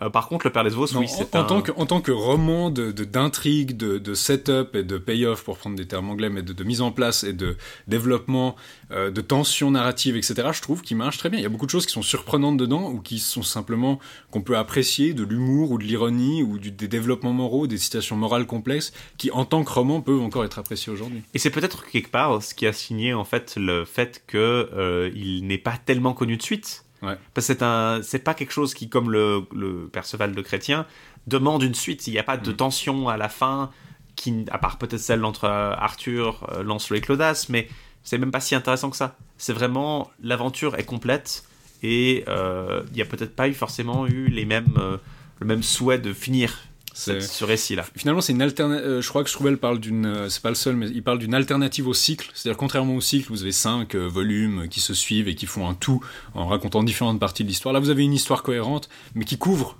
Euh, qui couvre pas autant toute la durée de l'histoire arthurienne, parce que vous n'avez pas la, volonté de faire la préhistoire avec l'histoire du Graal, etc. Elle est dedans, mais qui couvre finalement tout ce qu'il y a à couvrir euh, de ce côté-là. Euh, Elle explore beaucoup d'aspects aussi. On trouve Lancelot, on trouve le, son amour avec Guenièvre, même s'il n'est pas explicitement voilà, montré. La, le, le, plus gros, la plus grosse différence par rapport à la tradition euh, des, des, romans, romans de, des romances, c'est finalement l'absence justement de romance, l'absence de euh, cette idée d'amour courtois est constamment renoncé en fait pour un idéal plutôt de chasteté et euh, d'une chevalerie plus sainte qu'une chevalerie terrestre. plus spirituelle. Et ça s'expliquerait peut-être dans le contexte de, on pourrait penser au contexte de croisade, dans Mm. lequel euh, le- l'Occident est euh, au fin du XIIe siècle, début du XIIIe siècle, euh, ce qui calerait assez bien effectivement à cette volonté d'évangélisation, de, de repousser le, le païen, le sarrasin et le, le- le Ouais. juif, qui est assez marqué. Je crois qu'on va vous laisser là pour ce, ce passage en vue du Père Lesvos. Avec un, un passage en vue somme toute assez long, vous avez vu, hein, on a listé les épisodes parfois en passant très brièvement dessus. On vous encourage vraiment à aller le lire. Ouais. Et on vous souhaite en tout cas euh, d'une- un bon premier anniversaire de Rex Condam Merci de à, à nous, vous tous. Merci, de tous nous suivre. et puis de nous, nous encourager. On aime toujours vos commentaires, vos retours et puis ça, ça, ça a l'air de vous plaire. Euh, On aime que on est on est encore désolé pour le titre de l'émission qui est pas évident à se rappeler comme le Oui. prouvent certains certains Euh, événements récents. Vous pouvez aller euh, en apprendre plus sur ceci euh, en allant écouter l'émission infernale de Radio Kawa qui a eu lieu le euh, 3 février à l'école multimédia à Paris à laquelle j'ai participé. Vous pourrez l'écouter euh, Et vous pouvez sur voir le que de Radio Kawa. Donc désolé, mais un peu tous les noms, c'est ça qui est dommage avec les trucs arthuriens, c'est que tous les noms sympas sont déjà pris, euh, et nous on en a pris un de plus, donc voilà, euh, tant pis pour, les, pour le futur, mais on voulait éviter la confusion, et malheureusement ça aboutit à un nom pas forcément très pratique. Voilà. Pour rappel, nous sommes une émission euh, produite et réalisée euh, grâce et par Radio Kawa. Euh, vous pouvez aller soutenir Radio Kawa sur le Patreon de Radio Kawa. Euh, tous les détails sont sur radiokawa.com, K-A-W-A hein, pour ceux qui ne suivent pas. Et nous étions là ici Antoine, prêts pour une nouvelle année riche en, En découvertes arthuriennes. Encore plus. On espère avoir annoncé le temps avec Par les autres, parce que là, l'année passée, c'était quand même assez soft. Hein. euh, Ouais. Là, on va essayer d'aller dans le plus bizarre, dans le plus étrange, dans le plus euh, On espère, inattendu. et on espère qu'on va découvrir ces terres inconnues euh, avec vous au fil de cette année, et des années suivantes peut-être, euh, Ah. si vous le voulez bien. À très bientôt. À très bientôt.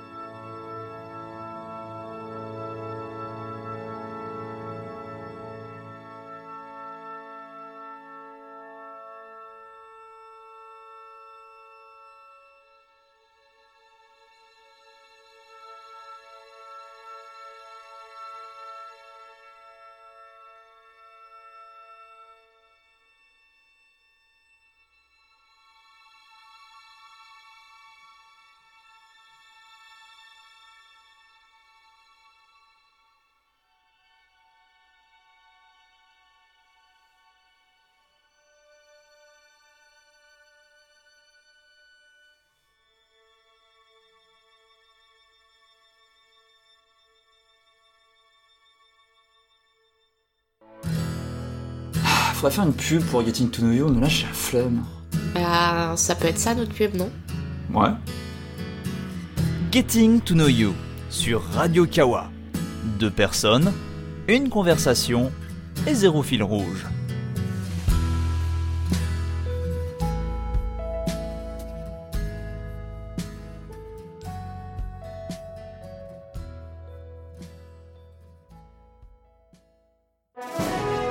Vous aimez les émissions produites par Radio Kawa et vous aimeriez pouvoir nous donner un petit coup de pouce?